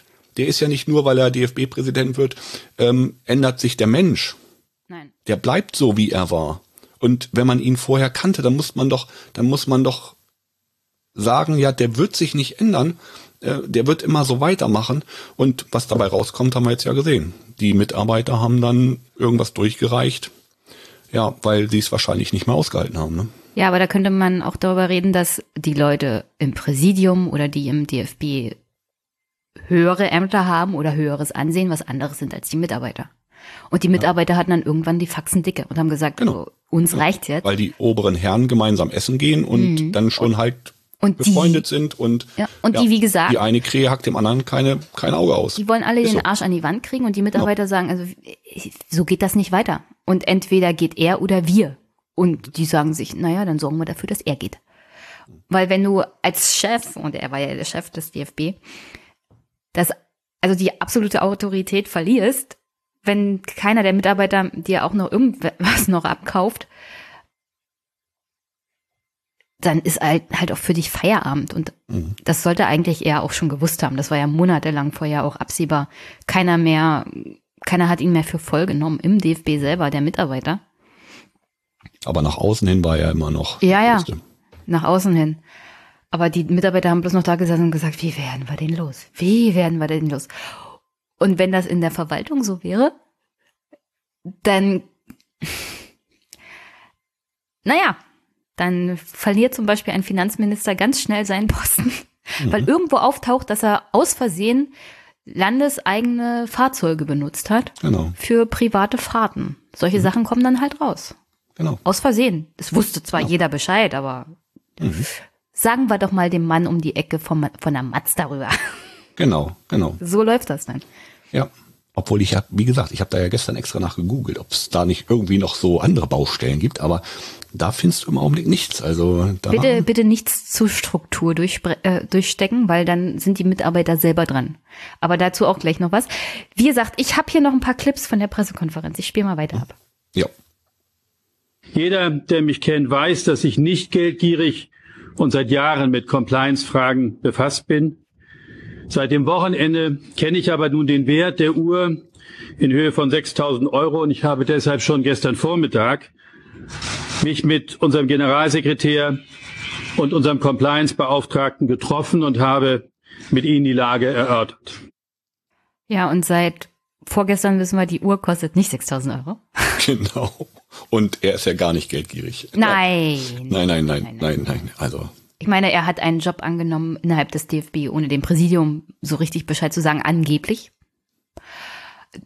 Ein Posten, der eigentlich nur für Herrn Niersbach geschaffen wurde, damit er auch einen Beruf hat, mit dem er Geld verdient, weil du ja theoretisch als DFB-Präsident kein Geld verdienst. Also Compliance ist sehr wichtig gewesen für Herrn Grimm, ja, sehr wichtig. Ja, ist schon, also er ist ja jetzt, er hat ja gar nichts falsch gemacht und er, ja. Er, er wurde reingelegt von diesem ja, bösen ukrainischen Oligarchen. Genau, genau, genau, genau. Genau, das ist so. Oh. Das führt er übrigens weiter aus. Okay, dann spiel mal ab. Herr Sorkis hatte keinerlei wirtschaftliche Interessen im Zusammenhang mit dem DFB. Er hat mich niemals davor oder danach um irgendeine Unterstützung gebeten. Es war zum Zeitpunkt, als er mir die Uhr gab, schon klar, dass er nicht wieder für das UEFA-Exekutivkomitee kandidieren wird, dem er heute auch nicht mehr angehört. Es war und ist für mich keinerlei Interessenkonflikt erkennbar.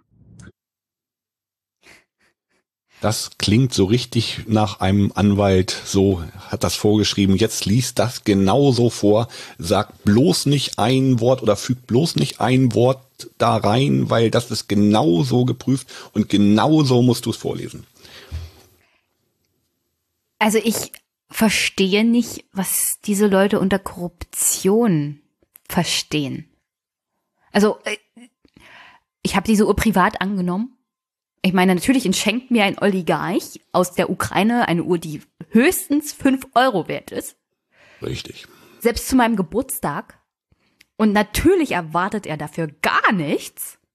Nicht für sich selbst und nicht für seinen Verband. Überhaupt gar nichts. Also- ja nur weil er so ein guter Mensch ist. Ja, genau. Also eine kleine interner zum Thema Korruption im Finanzamt. Wir dürfen nichts annehmen. Nichts. Die Bürger schicken einen dann trotzdem hin und wieder mal, also weil sie so dankbar sind, eine Tüte Kaffee oder äh, also ich weiß von einem Fall, da hat die äh, Steuerpflichtige Bilder gemalt und der Steu und der Bearbeiterin geschickt. Du musst das alles abgeben, weil allein schon, dass du fünf beschenkt, Euro darfst du annehmen, ne? nein, Auch nicht mehr. Du darfst gar nichts annehmen. Also so generell solltest du überhaupt gar nichts annehmen. Und wenn jemand zu dir kommt und sagt, "Ah, herzlichen Dank und ich habe Ihnen was mitgebracht und wenn es nur eine Tafel Schokolade ist. äh, Zur absoluten Sicherheit, und das geben auch die, äh, es gibt da so Korruptionsflugblätter oder Korruptionsvermeidungsflugblätter, wie du dich verhalten sollst. Und meine, mein Rat ist immer, alles melden, sofort und alles abgeben. Egal, ob es eine Tafel Schokolade ist oder ein Kugelschreiber oder sonst was. Theoretisch dürftest du das annehmen, aber es sieht so, es sieht wirklich schlecht aus. Vor allem, wenn du es nicht anzeigst. Ja. Und, Ja, und bei so einer Uhr braucht man ja auch nicht anzeigen, das ist ja wert. Das ist, ne? vor allem, wenn du sie von der Ukraine nach Deutschland bringst. Also, was so private 430 Geschenke. Euro hast du, glaube ich, frei, ne? Irgendwas stand äh, äh, Wie viel? 430 Euro, Also was Als private Einfuhr, ja, Steuer. also äh, man kann ja, man kann ja denken, dass diese Uhr, wenn sie 6000 Euro, also selbst wenn sie 6000 Euro wert gewesen wäre, äh, irgendwie zu versteuern wäre. Aber das müsste man in dem Einzelfall tatsächlich prüfen. Dazu weiß ich einfach zu wenig. Es gibt teilweise Geschenke von Handtaschen und so, 20.000 Euro wert und so. Und dann ist das trotzdem noch ein Geschenk. Das könnte auch bei dieser Uhr zutreffen, aber die Tatsache bleibt, dass er sie eingeführt hat. Von einem Nicht-EU-Land in die EU und dann nach Deutschland. Und dann musst du es beim Zoll anmelden. Und so ein ähnlicher Fall ist schon mal vorgekommen. Und zwar mit Herrn Rummenigge und Herrn Hönes. Die haben auch Uhren, ich glaube, damals aus, der, aus den USA mitgebracht und haben sie beim Zoll Stimmt, da war mal irgendwas. ja, ne? Ja. Der Zoll hat sie dann erwischt. Sie hatten es nicht angegeben und der Zoll hat dann die Sachen durchsucht und dann sind diese Uhren aufgetaucht und die haben gesagt, ach, das müssen wir versteuern? Das wussten wir gar nicht. Und ein Schatzmeister sollte sowas wissen. Also Ja. jemand im DFB sollte sowas auch wissen. Also, also ist ein Skandal. Dass er es angenommen hat, dass er es eingeführt hat, dass er es nicht angegeben hat. Und wie gesagt, er ist nicht nur DFB-Schatzmeister gewesen, er war nicht nur DFB-Präsident, er war auch Abgeordneter. Und obwohl er sich ja gegen mehr Korruptionsverhinderungen im Bundestag direkt eingesetzt hat, da bestimmte Gesetze verhindert hat, auch dagegen geredet hat, so nach dem Motto, also wir brauchen dieses Gesetz nicht, das würde ja alle Abgeordneten unter Generalverdacht stellen. Also so ein Generalverdacht gegen Leute wie Grindel wäre vielleicht gar nicht schlecht. Hat er eigentlich noch seine Immunität? Nein, er ist ja nicht mehr Abgeordneter. Also wenn du aus dem Bundestag ausscheidest, verlierst du, glaube ich, auch äh, mit dem Ausscheiden aus dem Bundestag die Immunität. Okay. Die Immunität hast du als Abgeordneter des Deutschen Bundestages und danach nicht mehr. Und aus dem Bundestag ist er ja ausgeschieden, nachdem er zum DFB-Präsidenten gewählt wurde. Mhm. Na, dann kann man ja ein bisschen was machen. Also da sollten sich so der ein oder andere vielleicht noch mal ranmachen und mal schauen, was da noch so zu holen ist. Also der Zoll untersucht den ganzen Vorgang jetzt natürlich. Mhm, ja. Und er sagt dann, warte mal, kann ich ja weiter abspielen. Ich glaube, er hat, er hat dann das auch noch gesagt. Warte mal. Für mich war dies ein reines Privatgeschenk ohne jeden Bezug etwa zum ukrainischen Verband oder gar einem Wirtschaftsunternehmen. Es war für mich ein Gebot der Höflichkeit, dieses Geschenk anzunehmen. Ich bin mit der Annahme des Geschenks offen umgegangen und habe es meine mich in Genf begleitenden Mitarbeiter gezeigt und habe es später auch in Frankfurt im Kollegenkreis erwähnt. Ich kannte die Marke der Uhr nicht und hatte keine Vorstellung von ihrem Wert. Es war ein schweres Versäumnis, diesen Wert nicht sofort zu ermitteln, so hätte ich bereits den Anschein unredlichen Handelns vermeiden können. Selbstverständlich werde ich mich auch an die Compliance-Beauftragten der FIFA und der UEFA wenden und den Vorgang der Zollverwaltung melden. Steuerrechtlich ist wegen bestehender freigrenzender Auskunft meines Steuerberaters die Sache unbedenklich. Ich möchte nochmals betonen, dass ich mir nicht erklären kann, warum ich in dieser Angelegenheit nicht für die nötige schnelle Klarheit gesorgt habe. Sie können mir glauben, dass ich seit dem Wochenende fassungslos bin über den Fehler, der mir da unterlaufen ist. Ich möchte aber nicht zuletzt im Interesse meiner Familie, die sehr unter der Situation leidet, darum bitten, jetzt die Untersuchungen der Compliance-Beauftragten in den verschiedenen Verbänden abzuwarten. Ich habe keinerlei Gegenleistung für die Annahme des Geschenks erbracht. Ich bin davon ausgegangen, dass ich die Uhr als Privatgeschenk annehmen darf. Die Uhr wird so schnell wie möglich zurückgegeben. Ich hoffe sehr, dass nach der Prüfung durch die Compliance-Beauftragten möglicherweise ein Verstoß gegen Meldepflichten festgestellt wird, aber im Übrigen meine Integrität nicht in Zweifel steht. Ja, er sollte ja nochmal mit seinem Steuerberater sprechen.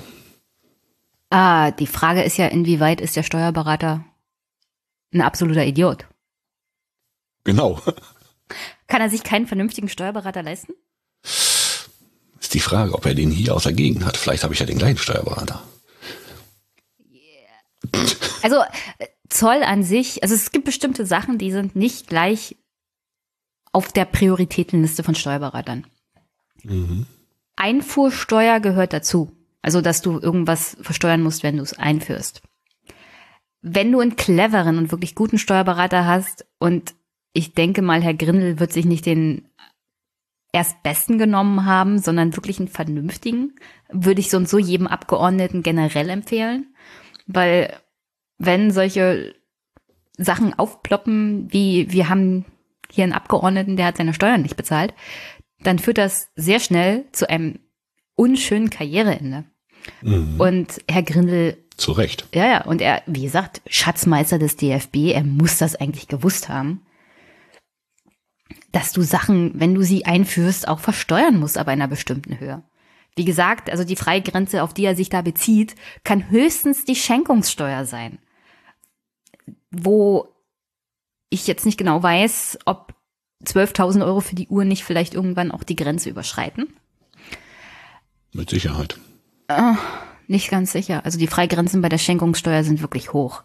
Und es gibt bestimmte Sachen, die fallen da einfach nicht drunter. Und diese ganzen Umstände von wegen, es war mein Geburtstag und es war ein privates Geschenk, das ist halt alles sehr schwierig nachzuweisen.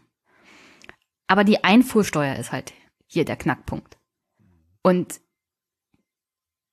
also, wenn der Steuerberater ihm gesagt hat, Herr Gründel, kein Problem, Sie können eine 12.000 Euro Uhr ganz locker nach Deutschland einführen, ohne das versteuern zu müssen, dann würde ich sagen, das ist der schlechteste Steuerberater, den er wahrscheinlich finden Ja. konnte.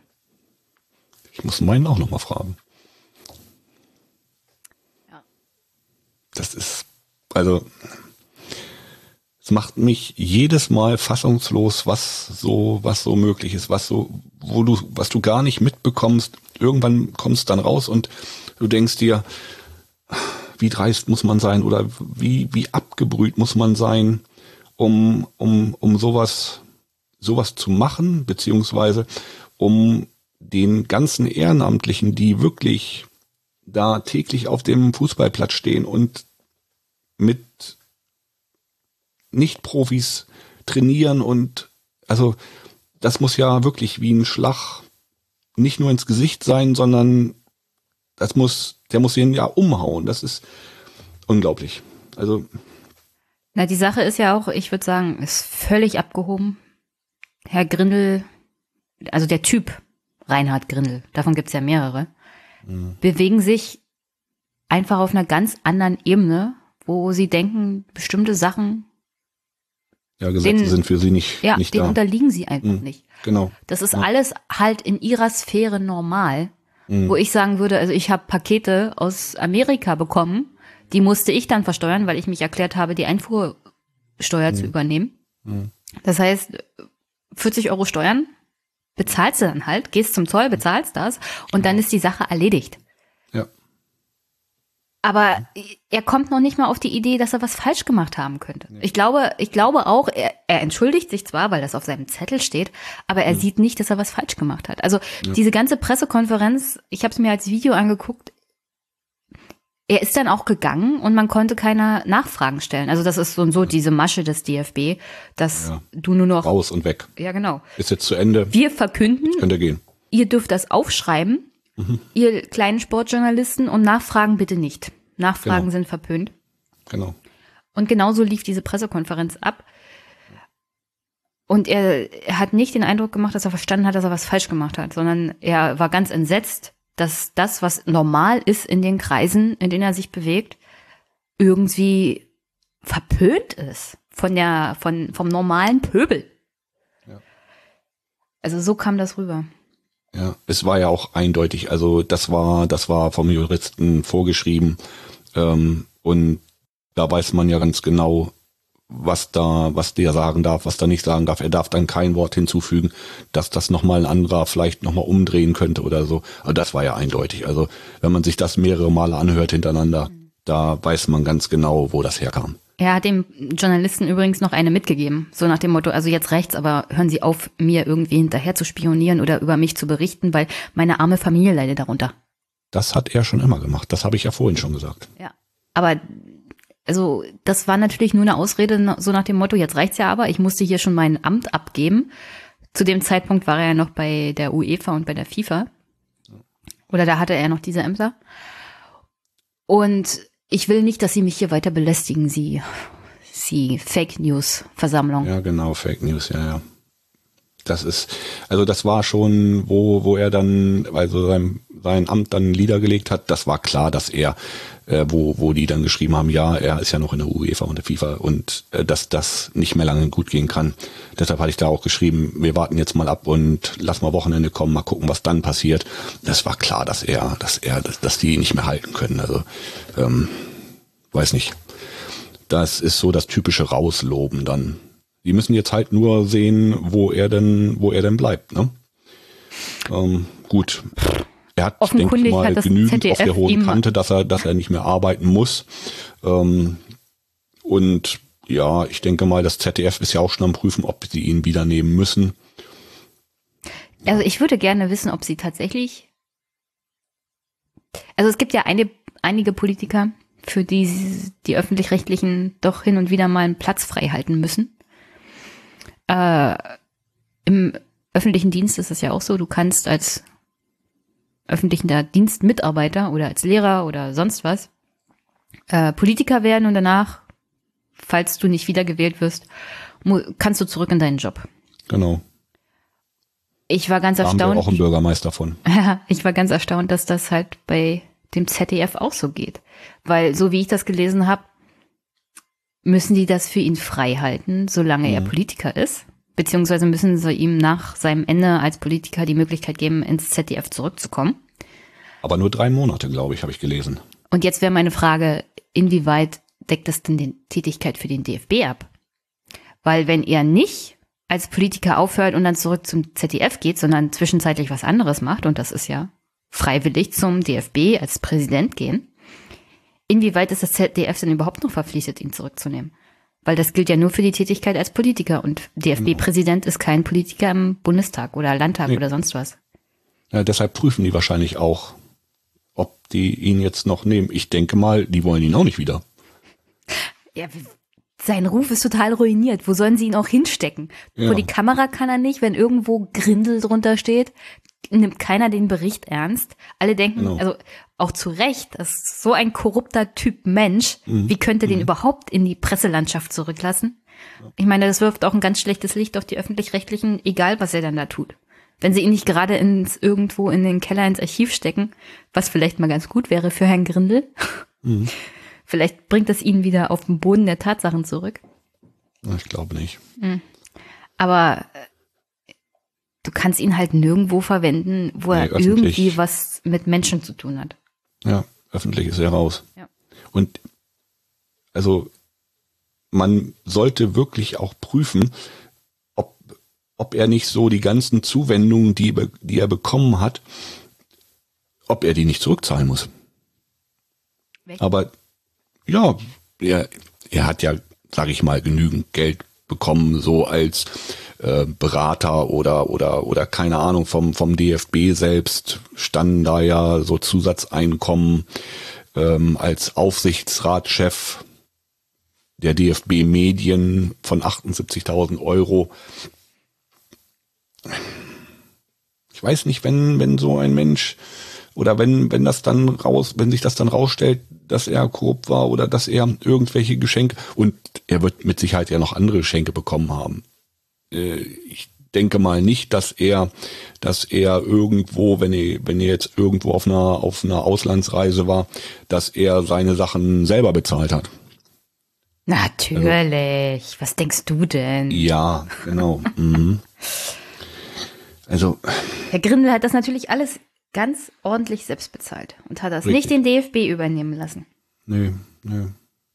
Das machen ja die anderen, die gehen ja, wenn die auf dem Fußballplatz stehen am Wochenende, wenn sie dann die ganze Woche gearbeitet haben und ähm, als Ehrenamt dann irgendwo Trainer sind, ähm, die bezahlen ja ihre Bratwurst, die sie dann sonntags, mittags mal am Stand dann essen, die bezahlen die ja auch nicht selber. Das ist ja, ne, ist, also, oh, jeder Kleine, der zahlt sein, der, der kauft sich einen Schluck Wasser und zahlt das aus seiner Tasche, der, der, der gibt den Kindern dann, die er trainiert, der, der zahlt das aus seiner Tasche teilweise.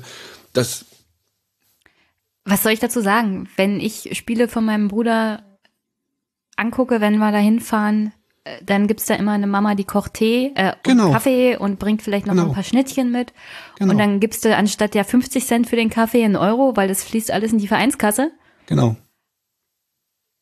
Und da reden wir über eine Uhr von 11.000 Euro, wo ich mir denke, Mhm. ey, für diese Uhr kannst du einen neuen Platz anlegen. Ja. Ja. Da würde sich so mancher Amateurverein Ja. sonst was freuen, wenn die das Geld zur Verfügung hätten. Und also ich weiß noch, bei uns hier, da war das damals so, da haben die Eltern teilweise die Trikots gekauft. Natürlich. Meine Mutter wäscht, also äh, Genau. abwechselnd Einmal- die Mütter, Genau, ab, genau. Das war bei uns auch so. Ja. Abwechselnd wurden die Trikots gewaschen.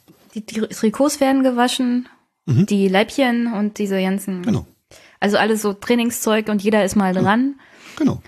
Mein Vater rein. hat die Fußbälle in der Garage und bringt die dann immer mit und genau. sorgt dafür, dass ja Luft bisschen sauber gemacht, ist, genau. dass der Dreck darunter ist. Genau. Ja. Die Kinder, wenn die Eltern nicht zum Training fahren können, werden abgeholt auf eigene Kosten und wie das genau. halt so wird, ist. wird dann wird dann immer einer ausgesucht, der dann fährt und ja, Aber alles halt auf eigene Kosten, alles ehrenamtlich. Und das ist Ja. echtes Ehrenamt, nicht so wie Herr Grindel das versteht. Mhm. Oder wie der DFB so generell das versteht. ja. Ja. Grauenhaft, dieser DFB ist grauenhaft. Wie gesagt, Das ich finde ja, Herr Grindel ist nur der letzte Mann in einer langen, langen Reihe. Also in den letzten zehn Jahren gab es ja drei Präsidenten, die sich alle nicht wirklich mit Ruhm bekleckert hatten. Obwohl ich persönlich Herrn Theo Zwanziger noch ganz nett fand, weil er sich halt für Frauenfußball wirklich mal ein bisschen Zeug gelegt hat. Das war auch noch so ein bisschen einer, ein anderer vom anderen Schlag. Der war noch so, so das, so ein anderes Alter. Also Der da war hatte halt man noch andere, noch andere Werte. Ja, der war sympathisch. Und dem habe ich das auch abgekauft, dass er sich da auch persönlich für, also dass er da persönlich Interesse dran hatte, dass die Frauen, also dass der Frauenfußball auch mehr Ansehen genießt. Und dass er sich im DFB dafür auch eingesetzt hat. Und er war auch derjenige, der zum Beispiel die, ähm, also diese Siegprämien für die Frauen hochgesetzt hat. Aber am Ende ist auch er ja nicht mit besonders gu gutem Standing aus der ganzen Chose rausgekommen. Naja. Und wie gesagt, das ist. Es gibt ja diesen Bericht von McKinsey. Als Herr Grindel DFB-Präsident wurde, hat er diese Firma. Ich weiß nicht, ob er das selber persönlich angeleiert hat oder ob das so generell mal auf dem Zettel stand beim DFB, dass die mal eine Prüfung machen. Und ich persönlich halte ja von McKinsey nicht viel. Aber die haben eine Untersuchung im DFB gemacht und haben sich die Strukturen mal angeguckt, so die ganze Arbeitsatmosphäre und wie das so alles funktioniert und sind zu dem Ergebnis gekommen, dass im DFB desaströse und katastrophale Zustände herrschen. Dass es eine vergiftete Arbeitsatmosphäre gibt, was vielleicht hauptsächlich an Herrn Grindel lag und seiner Persönlichkeit. Dass es da keinen gibt, der sich zum Beispiel um die dritte Liga kümmert, obwohl das dem DFB unterstellt ist. Aber es kann hauptsächlich auch daran liegen, dass es irgendwie keine richtigen Strukturen gibt. Also es gibt jede Menge Mitarbeiter, aber es gibt keine Struktur und keiner ist genau für irgendwas zuständig und keiner kann wirkliche Entscheidungen treffen, also auch mit Autorität. Keiner weiß, wie die Finanzen des DFB aussehen. Es gibt Verträge mit Sponsoren, die wiederum in Unterverträge gestaffelt werden, damit das, Da gibt's ja eigene Firmen, dann, Ja, die das dann, ja, es ist, damit das Finanzamt nicht genauer mal hingucken Genau. kann. Umso kleinteiliger das ist, umso schwieriger wird das fürs Finanzamt da auch durchzublicken, weil auch ehrenamtliche Institutionen müssen ja Steuererklärungen abgeben. Und wenn du das kleinteilig machst, dann ist es ein bisschen schwieriger, diese ganzen Strukturen zu erkennen. ja, ist richtig. Das solltest du als Privatmann mal machen. Das geht nicht. Rechtlich gesehen geht das für Privatleute nicht. Das kannst du als juristische Person machen. Du musst, du musst da nur noch mal, du musst, man muss nur mal was kritisieren. Also das ist so, da, jegliche Kritik wird ja, wird ja gleich, da, da kommt eine Decke drauf, da kommt ein Deckel drauf, da kommt ein Topf drauf, dass da bloß keiner mehr, keiner mehr irgendwie was Negatives sagt. Also es ist immer schon, also ich habe das jetzt mal so die letzten ja, wo wir, wo wir beide uns eigentlich so ein bisschen, ja, darüber lustig gemacht haben, ja, lustig gemacht nicht, aber so darüber was geschrieben haben, da musst du dann mal wirklich so die Klicks anschauen und musst dir mal spaßeshalber, nur mal spaßeshalber. Wenn du jetzt irgendwas Negatives, ähm, also ich weiß den einen Tweet, den ich gemacht habe, der ist mega gegangen, also über den Herrn Grinde. Ich weiß nicht, wie viele Klicks der hatte, aber wenn du dir dann mal das ist ja noch gar nicht so interessant, weil man kann da ja gar nicht so genau hintergucken. Aber dann musst du dir mal auf deiner Homepage auf der auf dem Serverlog angucken, wer sich denn so mal für deine Homepage interessiert hat. Ich habe ja keine Also eigene Homepage. Ich habe ja eine und ich habe auch die Serverlogs und das ist wirklich interessant, was da dann für Klicks dann plötzlich, also also meine Impressum-Seite, äh, das war die beliebteste Seite. Ist wirklich so. Ich kann dir Wo mal die, die Klicks schicken Mann? oder die, die, den Serverlog schicken, da, da denkst du, das kann nicht wahr sein. Es ist, ist wirklich, also ich habe ja erst schon gedacht, ich krieg mal einen Brief oder so, aber bis jetzt noch nichts gekommen. Hm, kommt noch, kommt noch. Wahrscheinlich. Musst du aufpassen, wenn du in nächster Zeit irgendwo unterwegs bist. Ja, ja. ja. Du weißt ja, Ja, die, ich also ich habe, ich, ich höre ja gerne The Daily. Und eine Folge davon hat sich in letzter Zeit mit dem russischen Geheimdienst beschäftigt. Mhm. Und die stellen mittlerweile irgendwelche Kriminellen an, um ihre Attentate zu verüben. Also Versuch, Gegenden in Osteuropa zu meiden. Es ist also, es ist schon, schon, schon ganz interessant. Ich bin da eigentlich nur durch Zufall drauf gekommen. Ähm, ich hatte dann mal spaßeshalber, weiß nicht, irgendwas geguckt und dann hatte ich mir diesen Tweet mal angeschaut. Ich denke, ja, der ist aber gegangen und hatte dann irgendwie war meine, war mein WordPress Plugin irgendwie abgestürzt und hatte ich, musste ich es auf dem Server neu starten. Und dann hatte ich mir zufällig mal diese Serverlogs runtergeladen, um zu schauen, warum ist das denn jetzt gerade so? Und dann ähm, guckt man ja auch zwangsläufig mal nach den IP-Adressen, die so auf die Homepage dann zugreifen. Das war schon interessant. Also ich musste davon mal eine Auswertung schicken. Das, da kann man mal raufgucken. Für die, für die interne Verwendung. Genau, für die interne Verwendung, richtig, richtig. Mhm. Wir wollen ja hier keine, keine interner weitergeben. Nein, nein, nein, nein, nein, nein, nein, nein, nein, nein, nein. Ja. Naja, also jedenfalls Nachfolger. Wie gesagt, ja. das Problem des DFB ist ein strukturelles. Gleichzeitig ist es aber so, sie haben jetzt wieder eine Person entlassen. Also es ist eine Person gegangen worden. Die Person ist Reinhard Grindel. Und die Person Reinhard Grindel an sich war schon unfähig als DFB-Präsident. Aber die Struktur des DFB ist halt überdenkenswert, so also generell. Also es gibt ja auch die Überlegung, den, das Präsidentenamt zu einem Hauptamt zu machen. Also dass es nicht mehr ehrenamtlich ist, sondern wirklich hauptamtlich.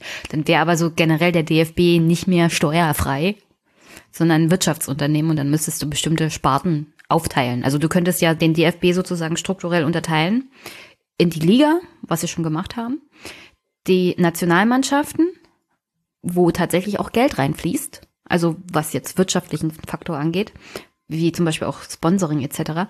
Und du hast den Amateurbereich, der tatsächlich ehrenamtlich ist und auch so behandelt werden kann. Das ist ungefähr so wie in der Bewertung also wo ich tätig bin. Es gibt bestimmte Grundstücke, die werden sowohl steuerfrei genutzt als auch steuerpflichtig. Und du besteuerst halt nur den steuerpflichtigen Teil. Das könntest du beim DFB auch machen. Aber dann müssten sie die Strukturen entsprechend herstellen. Mhm. Und das krempeln wir um. Das wollen sie ja gar nicht. Sie wollen ja, dass alles steuerfrei bleibt, damit mhm. die, sie den Staat kein Geld geben müssen. Ja. Nur die Frage ist, wie lange sie damit halt noch durchkommen. Weil früher oder später kann ich mir vorstellen, es wird's halt zu bunt. Und dann sagt das Finanzamt, na gut, dann besteuern wir halt alles. mal jemand sagen. Und da kommen wir wieder zu dem Punkt, dass wirklich alle Parteien da ihre Finger drin haben. Mhm. Weil der DFB halt auch Macht bedeutet. Naja. Und keine der Parteien würde sich trauen, dem DFB zu sagen, also ihr werdet jetzt steuerpflichtig behandelt wenn ihr das nicht wollt, dann müsst ihr euch strukturell umstellen. Weil freiwillig machen die das nie. Nee, nee, nee, nee. Das zahlt ja keiner freiwillig Geld irgendwo hin. Ich meine, die haben jetzt zwar einen Fahrplan rausgebracht, dass sie am 27. September 2019 haben sie ja wieder diesen Bundestag, DFB-Bundestag, da soll der neue Präsident gewählt werden. Bis dahin ist ja wieder Übergang, Übergangspräsidenten. Und sie haben da so einen Fahrplan aufgestellt, in dem es heißt, ja, wir müssen uns mal über den Prozess der strukturellen Neuorientierung Gedanken machen. Und dann muss die Person auch dazu passen. Aber was ich kommen sehe, ist das, was sie in den letzten Jahren immer mal wieder gemacht haben. Sie suchen sich wieder irgendeine Person, die den Anschein von Neubeginn hat. Ja. Und an der wird halt alles festgemacht. Aber diese Person hat einfach nicht, also eine Person kann das halt gar nicht umkrempeln. Mhm. Alle Ebenen müssen sich darüber einig sein, dass sie die Struktur verändern wollen. Und dieser Wille ist einfach nicht da. Ja, und der Zwang von außen auch nicht. Ja. Man müsste ja vor allem erstmal jemanden finden, der das auch kann. Keiner kann das. Es gibt keinen Menschen, der das kann. Der DFB an sich als Institution muss sich darüber klar sein, dass sie sich ändern wollen. Und dann müssen mehrere Personen dem auch zustimmen. Aber der Wille ist ja, wie gesagt, gar nicht da. Ich kann ja mal, ich kann ja mal was zu Herrn Grindels Nachfolger abspielen. Oder die Gehandelten. Mhm. Drei Tage ist es nun her, dass Reinhard Grindel vom Posten des DFB-Präsidenten zurückgetreten ist. Viele Namen tauchen seitdem als potenzielle Nachfolger auf und viele winken auch ganz schnell ab. Und der Ex-Präsident ist ins Visier der Staatsanwaltschaft geraten. Andrea Schültke. Bei der Staatsanwaltschaft Frankfurt läuft im Zusammenhang mit Reinhard Grindel ein Prüfvorgang, erklärte Oberstaatsanwältin Nadja Niesen gegenüber dem Sportinformationsdienst. Zunächst war vermutet worden, die Verdachtsprüfung beziehe sich auf die bei der Einreise nicht angegebene teure Uhr. Das ist nach Auskunft von Nadja Niesen nicht Gegenstand der Prüfung. Unterdessen scheint der Spitzenposten im DFB unattraktiv. Mögliche Kandidaten für die Grindel-Nachfolge winken ab. Darunter der ehemalige Bundesinnen- und Sportminister Thomas de Maizière, der frühere Weltmeister Rudi Völler oder Matthias Sammer. Der Ex-Europameister hatte sich dafür ausgesprochen, erst neue Verbandsstrukturen zu entwickeln und dann nach einem Präsidentschaftskandidaten zu suchen oder nach einer Kandidatin. Die frühere Bundestrainerin Silvia Neid hatte aber bereits genauso Nein Danke gesagt wie die ehemalige Torjägerin Celia Sasic. Lediglich Silvia Schenk, früher Präsidentin des Bundesdeutscher Radfahrer, signalisierte Interesse. Sie würde sich die Aufgabe zutrauen, wenn die Leute reif für eine Frau seien, hieß es. Als Kandidatur wollte Schenk ihre Worte aber nicht verstanden wissen. Also dazu kann man noch mal sagen, Neues von Herrn Grindel. Es gibt da offensichtlich jemanden, der sich mal ganz genau mit seinen Finanzen und seinen Geschenken beschäftigt. Mhm. Aber das ist halt auch, also Matthias Sammer hat es ja im Großen und Ganzen mit dem Abwinken auf den Punkt gebracht. Ja. Du willst diesen Laden gar nicht übernehmen. Nee, nee, kannst, du kannst nur verlieren. Ja, weil du kommst als Person mit der Vorgabe, du musst die Strukturen ändern. Die Strukturen mhm. kannst du aber gar nicht ändern, weil die Leute, mit denen du dann zusammenarbeitest, eigentlich erwarten, dass alles so weiterläuft wie bisher. Mhm. Und das Gleiche sehe ich, also es gab ja gleich diese Diskussion, warum nicht eine Frau? Also nur, nur weil es halt da eine Frau an der Spitze des DFB gibt, wo ich sagen würde, Leute, welche Frau will sich das denn antun? Mhm. Nur damit sie sagen kann, ich bin die erste Präsidentin. Ja. Also diese Frau vom Radsport, die würde ich am liebsten zur Seite nehmen und sagen, hm, kannst du machen? Das dauert dann aber nicht lange, weil ich zutiefst davon überzeugt bin, dass der DFB gar nicht so weit ist, sich überhaupt von einer nein, Frau führen nein, zu lassen. Nein. Und schon gar nicht von einer Frau aus einem anderen Sportbereich. Nee. Das werden die gleich abwinken. Das werden ja. Und,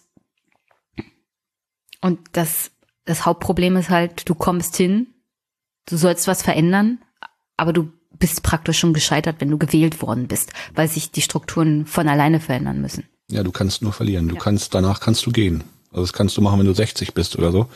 Dann kannst du das zwei Jahre machen und gehst danach dann in Ruhestand und dann hast du eine Ruhe, dann hast du wenigstens was getan. Oder dann hat man so getan, als wenn man was tut und ja, es geht gar nicht. Das ist es soll halt ein neues Gesicht her, der äh, das, den Skandal um Grindel vergessen lässt Mhm. der ein bisschen besser mit der Presse umgeht, der ein bisschen sympathischer ist. Deswegen haben sie sich wahrscheinlich auch mal Herrn Völler geschnappt. Herr de Maizière hat ja auch so bei der Bevölkerung ein relativ gutes Standing. Ja, aber der ist, glaube ich, nicht der Richtige. Nein, natürlich nicht. Aber ich, ich frage mich auch, wo der herkam als ja. Vorschlag. Ja. Aber deswegen kamen, glaube ich, auch so Vorschläge wie Philipp Lahm oder Metzelder. Das sind halt mhm. Fußballer, die sind sympathisch, besitzen ja. Ansehen ja. Das wäre für die Leute hinter dem Präsidenten ganz gut, weil die Diskussion ist dann beendet um die strukturellen Probleme des DFB. Ja, ja. Du kannst ihn halt dahinstellen, das ist der Nationalheld des Fußballs sozusagen. Genau, die kennen die Strukturen und die wissen, wovon sie reden und die wissen vielleicht auch, was an der Basis fehlt. Hm. Aber ändern können sie nichts. Mit, die haben es selbst miterlebt. Aber sie können nichts ändern. Und sie sind nur dazu da, Aushängeschild ja. zu sein. Ja. Also hübsch auszusehen. Ja. Und das war's dann halt. Ja. Ändern können sie nichts. Und zu sagen haben sie dann wahrscheinlich auch nichts. Nee. Und das ist ja das Tolle, wenn du solche Leute nimmst wie Metzelder. Also Philipp Lahm, glaube ich, der hat auch gleich Nein gesagt. Dem würde ich zutrauen, dass er da mehr Verständnis hat. Ja. Aber so Leute ja, wie Metzelder. der kann auch, der kann auch gut präsentieren. Also der, der wird auch ein Sympathieträger sein. Ja. Also ich denke mal, dass da viele drauf hören würden. Also das ja, kann ich mir schon gut vorstellen. Aber ich kann mir nicht vorstellen, dass er das halt so will. Der will halt nicht Nein. Aushängeschild sein. Ja, der, der braucht das nicht mehr. Der braucht sich das nicht anzutun. Warum sollte er das tun? Ne? Also. Jedenfalls, irgendjemanden werden sie ja finden. Irgendjemand wird ja nicht Nein ja. sagen. Ja. Wir werden es dann sehen. Wir können dann ja nochmal drüber sprechen, wenn es dann soweit ist. Im September. Ja. ja. Aber wie gesagt, die Probleme des DFB bleiben. Auch ja. wenn Herr Grindel weg ist. Ja, ja. Und Herr Grindel war, wie gesagt, ein Symptom für die Probleme des DFB. Es ist, ja, es ist gut, dass er weg ist, dass es, dass Ausgegrindelt. Fuß, ausgegrindelt, genau, ausgegrindelt war ja der Hashtag. Mhm. Um, und ja, also wie gesagt, wenn man da wirklich mal, mal so, oder wenn man sich mal die Zeit nimmt und wirklich dann mal in den, im Social Media Bereich dann nachschaut, also da sind dann doch sehr, sehr, sehr, sehr viele, ähm, ja. Ja, es ist ja nicht schwer, happy darüber zu sein, dass Herr Grindel weg ist. Weil er war wirklich unsympathisch. Und er hat unglaublich viele Fehler gemacht. Ja. Aber wie gesagt, er, er ist im Grunde nicht das Problem. Im Grunde das Problem ist der DFB, der überhaupt sowas zulässt wie Herrn Grindel. Mhm. Wie gesagt, ja. das Symptom und nicht, mhm. nicht das Problem. Tja. Vielleicht sollten wir beide da mal hingehen, wenn wir mal aufräumen. Machen wir Arbeitsteilung, du 50 Prozent, ich 50 Prozent. Und dann also die. Die Finanzen, die Finanzprobleme des DFB binde ich mir nicht ans Bein. Offensichtlich. Nee, ich auch nicht so, da habe ich es auch nicht so mit. Aber so. Offensichtlich sieht da keiner mehr durch. Das finde ich überhaupt erstaunlich. Es ist nämlich super gefährlich für einen gemeinnützigen Verband wie den DFB.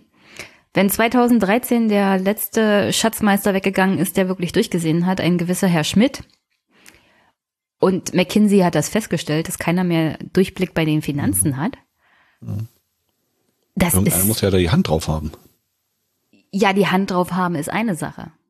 Aber Schatzmeister zu sein heißt nicht zwangsweise die Hand drauf haben, wie das Geld und wie viel Geld man hat und wie viel man ausgeben kann. Das heißt ja nicht, dass du pleite bist oder dass irgendwie du zu viel Geld hast. Ich glaube, pleite gehen die nicht. Nee. Das Problem ist, wenn du, wenn du jemanden hast, der tatsächlich eine Bilanz aufstellen kann von so einem großen Verband, dann willst du auch, dass der bleibt mhm. weil es wirklich schwierig ist, durchzusehen. Ja, ja. Und wie gesagt, das ist ja eigentlich ein Wirtschaftsunternehmen, was der DFB ist.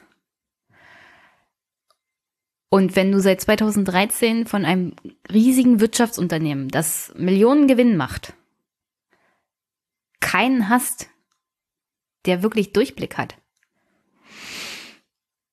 Irgendwann knallt. Ja, und das ist ja jetzt mittlerweile, wie, wie lange her? Sechs Jahre. Mhm. Tja.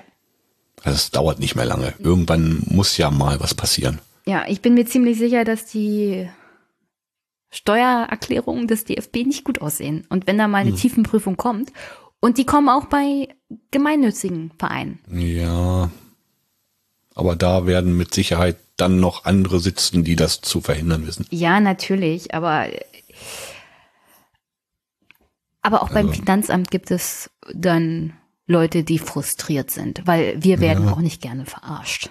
Mhm. Und komm mal auf jemanden, der vielleicht äh, nicht Fußballfan ist. Mhm. Der kennt auch einen Journalisten. Mhm. Und den, dem DFB, also was Besseres kann ja als Journalist ja nicht passieren oder als Sportreporter einen riesigen Skandal im Fußball aufzudecken. Ah, und genau. wenn es um Steuerhinterziehung, sofort bekannt. Ja, und mhm. wenn es um Steuerhinterziehung zum Beispiel oder nicht ordnungsgemäße Abrechnung von Steuer geht beim DFB und in der aktuellen Lage, dass Gemeinnützigkeit bei bestimmten Vereinen abgezogen wird, mhm. die nicht gerade Sportvereine sind, sondern die sich um politisches Engagement kümmern, mhm. dann kommen so Sachen zusammen und dann kann schon mal was in die Luft gehen. Genau. Irgendwann reicht's. Ja. Also wie gesagt, ich bin der Meinung, das ist nur eine Frage der Zeit. Ja. Aber sollen sie mal machen. Ich finde es ganz gut, dass sie keine Ahnung von ihren eigenen Finanzen haben und keinen Überblick. Weil die Wahrscheinlichkeit, dass dann ein Knall sehr bald kommt, ist höher. Ja, ist sehr, sehr hoch. Also es muss ja irgendwas passieren. Es geht ja gar nicht mehr. Das, es geht eine Zeit lang gut und dann wird immer versucht hin und her und irgendwann ist es dann soweit. Ey, du, scheiterst, immer so. du scheiterst dann halt an deiner eigenen Inkompetenz. Ja. Das finde ich dann immer besonders lustig. Mhm. Das bereitet mir immer besonders viel Spaß, wenn, wenn solche Vereinigungen oder solche Leute an ihrer eigenen Inkompetenz scheitern. Ja.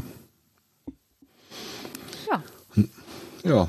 Haben wir den Herrn Grindel gut bearbeitet, denke ich mal. Ja, ich würde zum Abschluss noch Herrn Stenger zu Herrn Grindel was sagen lassen, weil der bringt es, glaube ich, ganz gut auf den Punkt. Okay. Darf ich da Ja. zwei, drei Sind Sätze dazu bist- sagen? Bitte. Ich habe im Sommer gesagt, das ist der schlechteste Präsident seit über 50 Jahren und ich habe sie in all den Jahren äh, mehr oder minder hautnah erlebt. Zu dieser Aussage stehe ich heute noch und es ist noch alles viel schlimmer geworden. Der einzige Unterschied ist, ich war im Sommer fast allein und heute kriegen Sie so langsam mit, auch Lothar Matthäus hat ja äh, die Woche sich dazu geäußert. Äh, man kann sich jetzt in tausend Details verlieren, man kann es aber relativ kurz machen. Grendel hat wenig Fußballkompetenz. Grendel hat viel Geltungssucht und Grendel ist ein Populist par excellence. Und dann kommt noch dazu, ich formuliere es mal salopp, äh, wenn er drei Aussagen zu einem Thema in einer Woche macht, sind vier Meinungen dazu auf dem Markt. Und das ist einfach bei einem Präsidenten äh, auf Dauer nicht haltbar. Manchmal denke ich so, das ist der Donald Trump des deutschen Fußballs, so wie er in jedes Fettnäpfchen guckt. Und, an, er, also er tritt ja nicht nur in jedes Fettnäpfchen, sondern er bringt's ja noch mit und stellt's rein und tritt rein. Also das ist einfach ein Problem, das der DFB lösen muss. Das drückt sich ja jeder so vor. Die Unzufriedenheit bei den Hauptamtlichen, auch bei den Ehrenamtlichen im DFB ist riesengroß. Die lachen teilweise schon über ihren Präsidenten. Aber wir treten an der Stelle, äh, kommen wir nicht weiter. Und das ist ein ganz schlechtes Bild auch für den gesamten deutschen Fußball, auch für die DFL. Ach, ich vermisse Herrn Stenger so sehr. Der letzte Pressesprecher der deutschen Nationalmannschaft, der mir wirklich sympathisch war. Aber er hat genau das gesagt, was ich zu Anfang gesagt habe. Der ist richtig pressegeil. Also es ist Herr Grindel musste unbedingt in jede Kamera irgendwas sagen. Das ist Richtig. übrigens eine Politikerkrankheit. Äh, aber wie gesagt, es gab auch andere DFB-Präsidenten, die waren auch vorher Politiker. Die haben sich aber, also ich verstehe nicht, wie man so presseinkompetent sein kann, wenn man als Journalist gearbeitet hat. Also der war ja wirklich völlig ja, der inkompetent. hat mhm, ja. Mhm. Aber der war früher schon so. Also wenn du den auf dem Sportplatz gesehen hast, der der wusste alles besser und wenn dann ein ein irgendjemand von der Zeitung kam oder so, er war immer da, er musste immer vorne anstehen und er wusste alles besser und ja, Also ich würde sagen, Herr Grindel ist pressetechnisch genau das Gegenteil von Herrn Seibert. ja. Also keinerlei Medienkompetenz, Herr Grindel. Wirklich. Und daran ist er am Ende gescheitert. Also unter anderem auch. Mhm, ja. Wenn er sich besser zu verkaufen gewusst hätte, hätte er sich vielleicht länger halten können. Aber ja, Ist, ist gut, dass er weg ist. ja. Du weißt ja, du weißt ja, wir weinen ihm keine Tränen. Nein, nein, nein, nein, nein, nein, nein. Da gibt es andere Dinge. Okay, dann gucken wir mal, wer das nächste Opfer des DFB wird. Genau. Und dann machen wir darüber einfach nochmal einen Podcast und schauen wir mal mh, in ein paar Monaten, ob es besser geworden ist oder, oder nicht. Schlechter geht immer. Aber kann, ich kann mir nicht den Kandidaten oder die Kandidatin im Geist vorstellen, die schlimmer ist als Herr Grindel. Nee. Nee. Also- oder es muss jemand außer Versenkung kommen, der ja gut, also mir würden da schon noch so einige einfallen, die noch schlimmer sind, aber äh, ich glaube nicht, dass die dann da Zum Beispiel. Also ich, ich habe niemanden vor der Nase. Also Ja, mir fällt jetzt gibt- wirklich keiner ein. also Rudi Völler wäre besser und der hat ja auch schon Ja. bei der Presse vom Leder Aber bei uns hier in der Kommunalpolitik ist dann, also wir haben da schon noch ein paar Granaten, also. Ja, aber ich bin doch jetzt mal. Die sie hier loswerden wollen, war ja bei ihm genauso. Die wollten ihn ja hier außer, außer Politik loswerden, haben ihn dann immer höher gelobt und waren immer froh, dass er, dass er weg ist. Peter-Prinzip. Ja. Ja, und jetzt ist dann, irgendwann ist dann, wenn er ganz oben war, ja, wohin willst du ihn dann schieben, ne?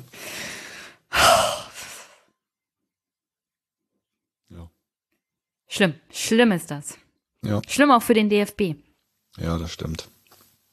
Das stimmt. Naja, mal gucken, was passiert. Vielleicht ähm, ist ja dann doch mal ein Umdenken angedacht und vielleicht passiert ja auch mal was. Ich wünschte, ich Neue würde deinen Besen kehren Optimismus. gut, sagt man ja so schön. Ja, ja, ich wünschte, ich würde deinen Optimismus teilen. Ja, man muss immer positiv denken. Also, In dem Fall nicht. Es ist der DFB. Ich denke dann nicht mehr. positiv. die einzigste Existenzberechtigung von DFB, UEFA und FIFA ist, den Sport kaputt zu machen. Mhm. Das ist wahrscheinlich das einzigste Lebensziel, das unter anderem Herr Infantino noch hat. Jeglichen Spaß am Fußball einfach den Fans auszutreiben und aus ja. dem Ball den letzten Euro rauszuquetschen. Ja, ja. Und das klappt gut. So ein Ball, Fußball ist doch naja, liegende Wollmilchsau. Hm. Ja, die Sache ist, selbst wenn du super Fan eines Fußballvereins bist, du gehst ja trotzdem zu den Spielen hin. Du, also da, du bringst dein Geld ja trotzdem noch in ja. irgendeiner Art und Weise ja. zum DFB. Was das, was das kostet, ist scheißegal. Ja. Für Hobby du, gibt man sein. Du meckerst zwar auf den DFB und die Strukturen und die Probleme, aber trotzdem gehst du zu den Spielen hin, ob auf Regionalfußballebene ja. oder was weiß ich. Und jeder einzelne Euro fließt in irgendeiner Art und Weise in den hm, Erhalt dieses Systems. Hm, ja. Und dann darfst du dich halt am Ende auch nicht beschweren. Mhm. Ja, was willst du machen? Willst du das liebste Hobby aufgeben? Ich weiß nicht. Ich, wie gesagt, ich wurde ja dann von meiner überbordenden Begeisterung doch Stückchen für Stückchen geheilt. Dank mhm. dieser Leute. Ja. ja. Ja. Mal schauen, was da noch so kommt. Also, wie gesagt, ich würde ja sagen, die US-FBI Herrn Infantino bei der nächsten USA-Reise einfach verhaften. Das trifft ja. nicht den Falschen. das stimmt. Das stimmt. Oder hier unseren UEFA-Chef, den Franzosen Platini. Ja. ja. Ah, ich glaube, die sind, die sind aber mit allen Wassern gewaschen. Das ist, da wird nichts. Aber wenn du die verknackst, wie gesagt, die falschen hm. du nicht. Nö, nö, nö die in einen Sack mit dem Knüppel drauf triffst, triffst immer den richtigen. ja. Oh, wei, oh, wei, was für ein, was für ein negatives Ende. Wollen wir noch was Positives abmachen? Ja, ja, was gibt's noch Positives? Ja, das Wetter ist gut, die Sonne soll kommen. Ach so, bei mir ist schlechtes Wetter. Ja. Es ist zu trocken übrigens. Es ist April. Es ja. schneit, weil es kalt ist. Genau, und es gibt, auch. es gibt in Brandenburg eine sehr hohe Waldbrandstufe. Okay. Also wir hatten hier gestern Weil es nicht wirklich, genug Regen gibt. Ja, wir hatten hier, also wir hatten die letzten Tage jetzt hier wirklich so ein bisschen Regen. Ich hoffe ja, dass es nächste Woche nächste Woche so ein bisschen so ein bisschen besser wird. Ich habe ja am Montag so eine kleine Feierlichkeit. Oh, welche denn? Naja, so Geburtstag, ne? Oh, wie alt wirst Und du? von daher denke ich mal, ich habe meine Jungs eingeladen, wir wollten dann ein bisschen grillen. Hm. Mal gucken, das würde ja ganz gut passen. Wenn man dann draußen sitzen, ist noch nicht so. Aber. Na, dann hoffe ich mal, dass das alles so klappt. Ja, wird schon. Man kann sich das ja so dann so aufteilen, dass man dann halt draußen irgendwo unterm Dach dann grillt und dann mal schaut. Macht zwar nicht so viel Spaß, aber das ist nun mal so, wenn man im April Geburtstag hat. Versuch's mal mit Oktober. ist wahrscheinlich genauso. Das ist viel schlimmer. Aber wenigstens ist mein Geburtstag so gelegt, dass ich immer frei habe. Ja. Oder meistens. Ich muss mir seit neuestem natürlich einen Tag Urlaub nehmen. Aber in der Schule hatte ich da immer Urlaub. Immer ja. Ferien. So. Semester, Semesterferien haben auch immer so angefangen, dass es nach meinem Geburtstag war. Okay. Also sehr schön immer. Ja, das kann man sich halt nicht aussuchen. Aber gut, da, man nee. kann ja das Beste immer draus machen. Konnte das leider nicht bestellen bei meinen Eltern. Nee, nee, nee, nee, nee. Ich leider auch nicht. Aber gut. Im Sommer kann man auch mal schlechtes Wetter haben. Also ich kenne dann jemanden, der hat im August Geburtstag und also ich sag mal so die letzten zehn, zwölf Jahre hat es immer geregnet an dem Tag. Also oh, das ist, das ist auch keine Garantie dafür, dass man, dass man schönes Wetter hat. Okay. Jetzt aber wirklich, ich, ich habe schon den Vorwurf bekommen, dass meine Podcast-Enden so wie der Brexit sind. Man redet drüber und redet drüber und macht es doch nicht. Ja. Also sage ich mal Tschüss und werde mir diese Verabredung vermerken über genau. die Zukunft des DFB und mögliche ja. Kandidaten. Ja, wir sehen uns dann ja zwischendurch nochmal und dann. Dann danke. Alles klar. Tschüss. Tschüss.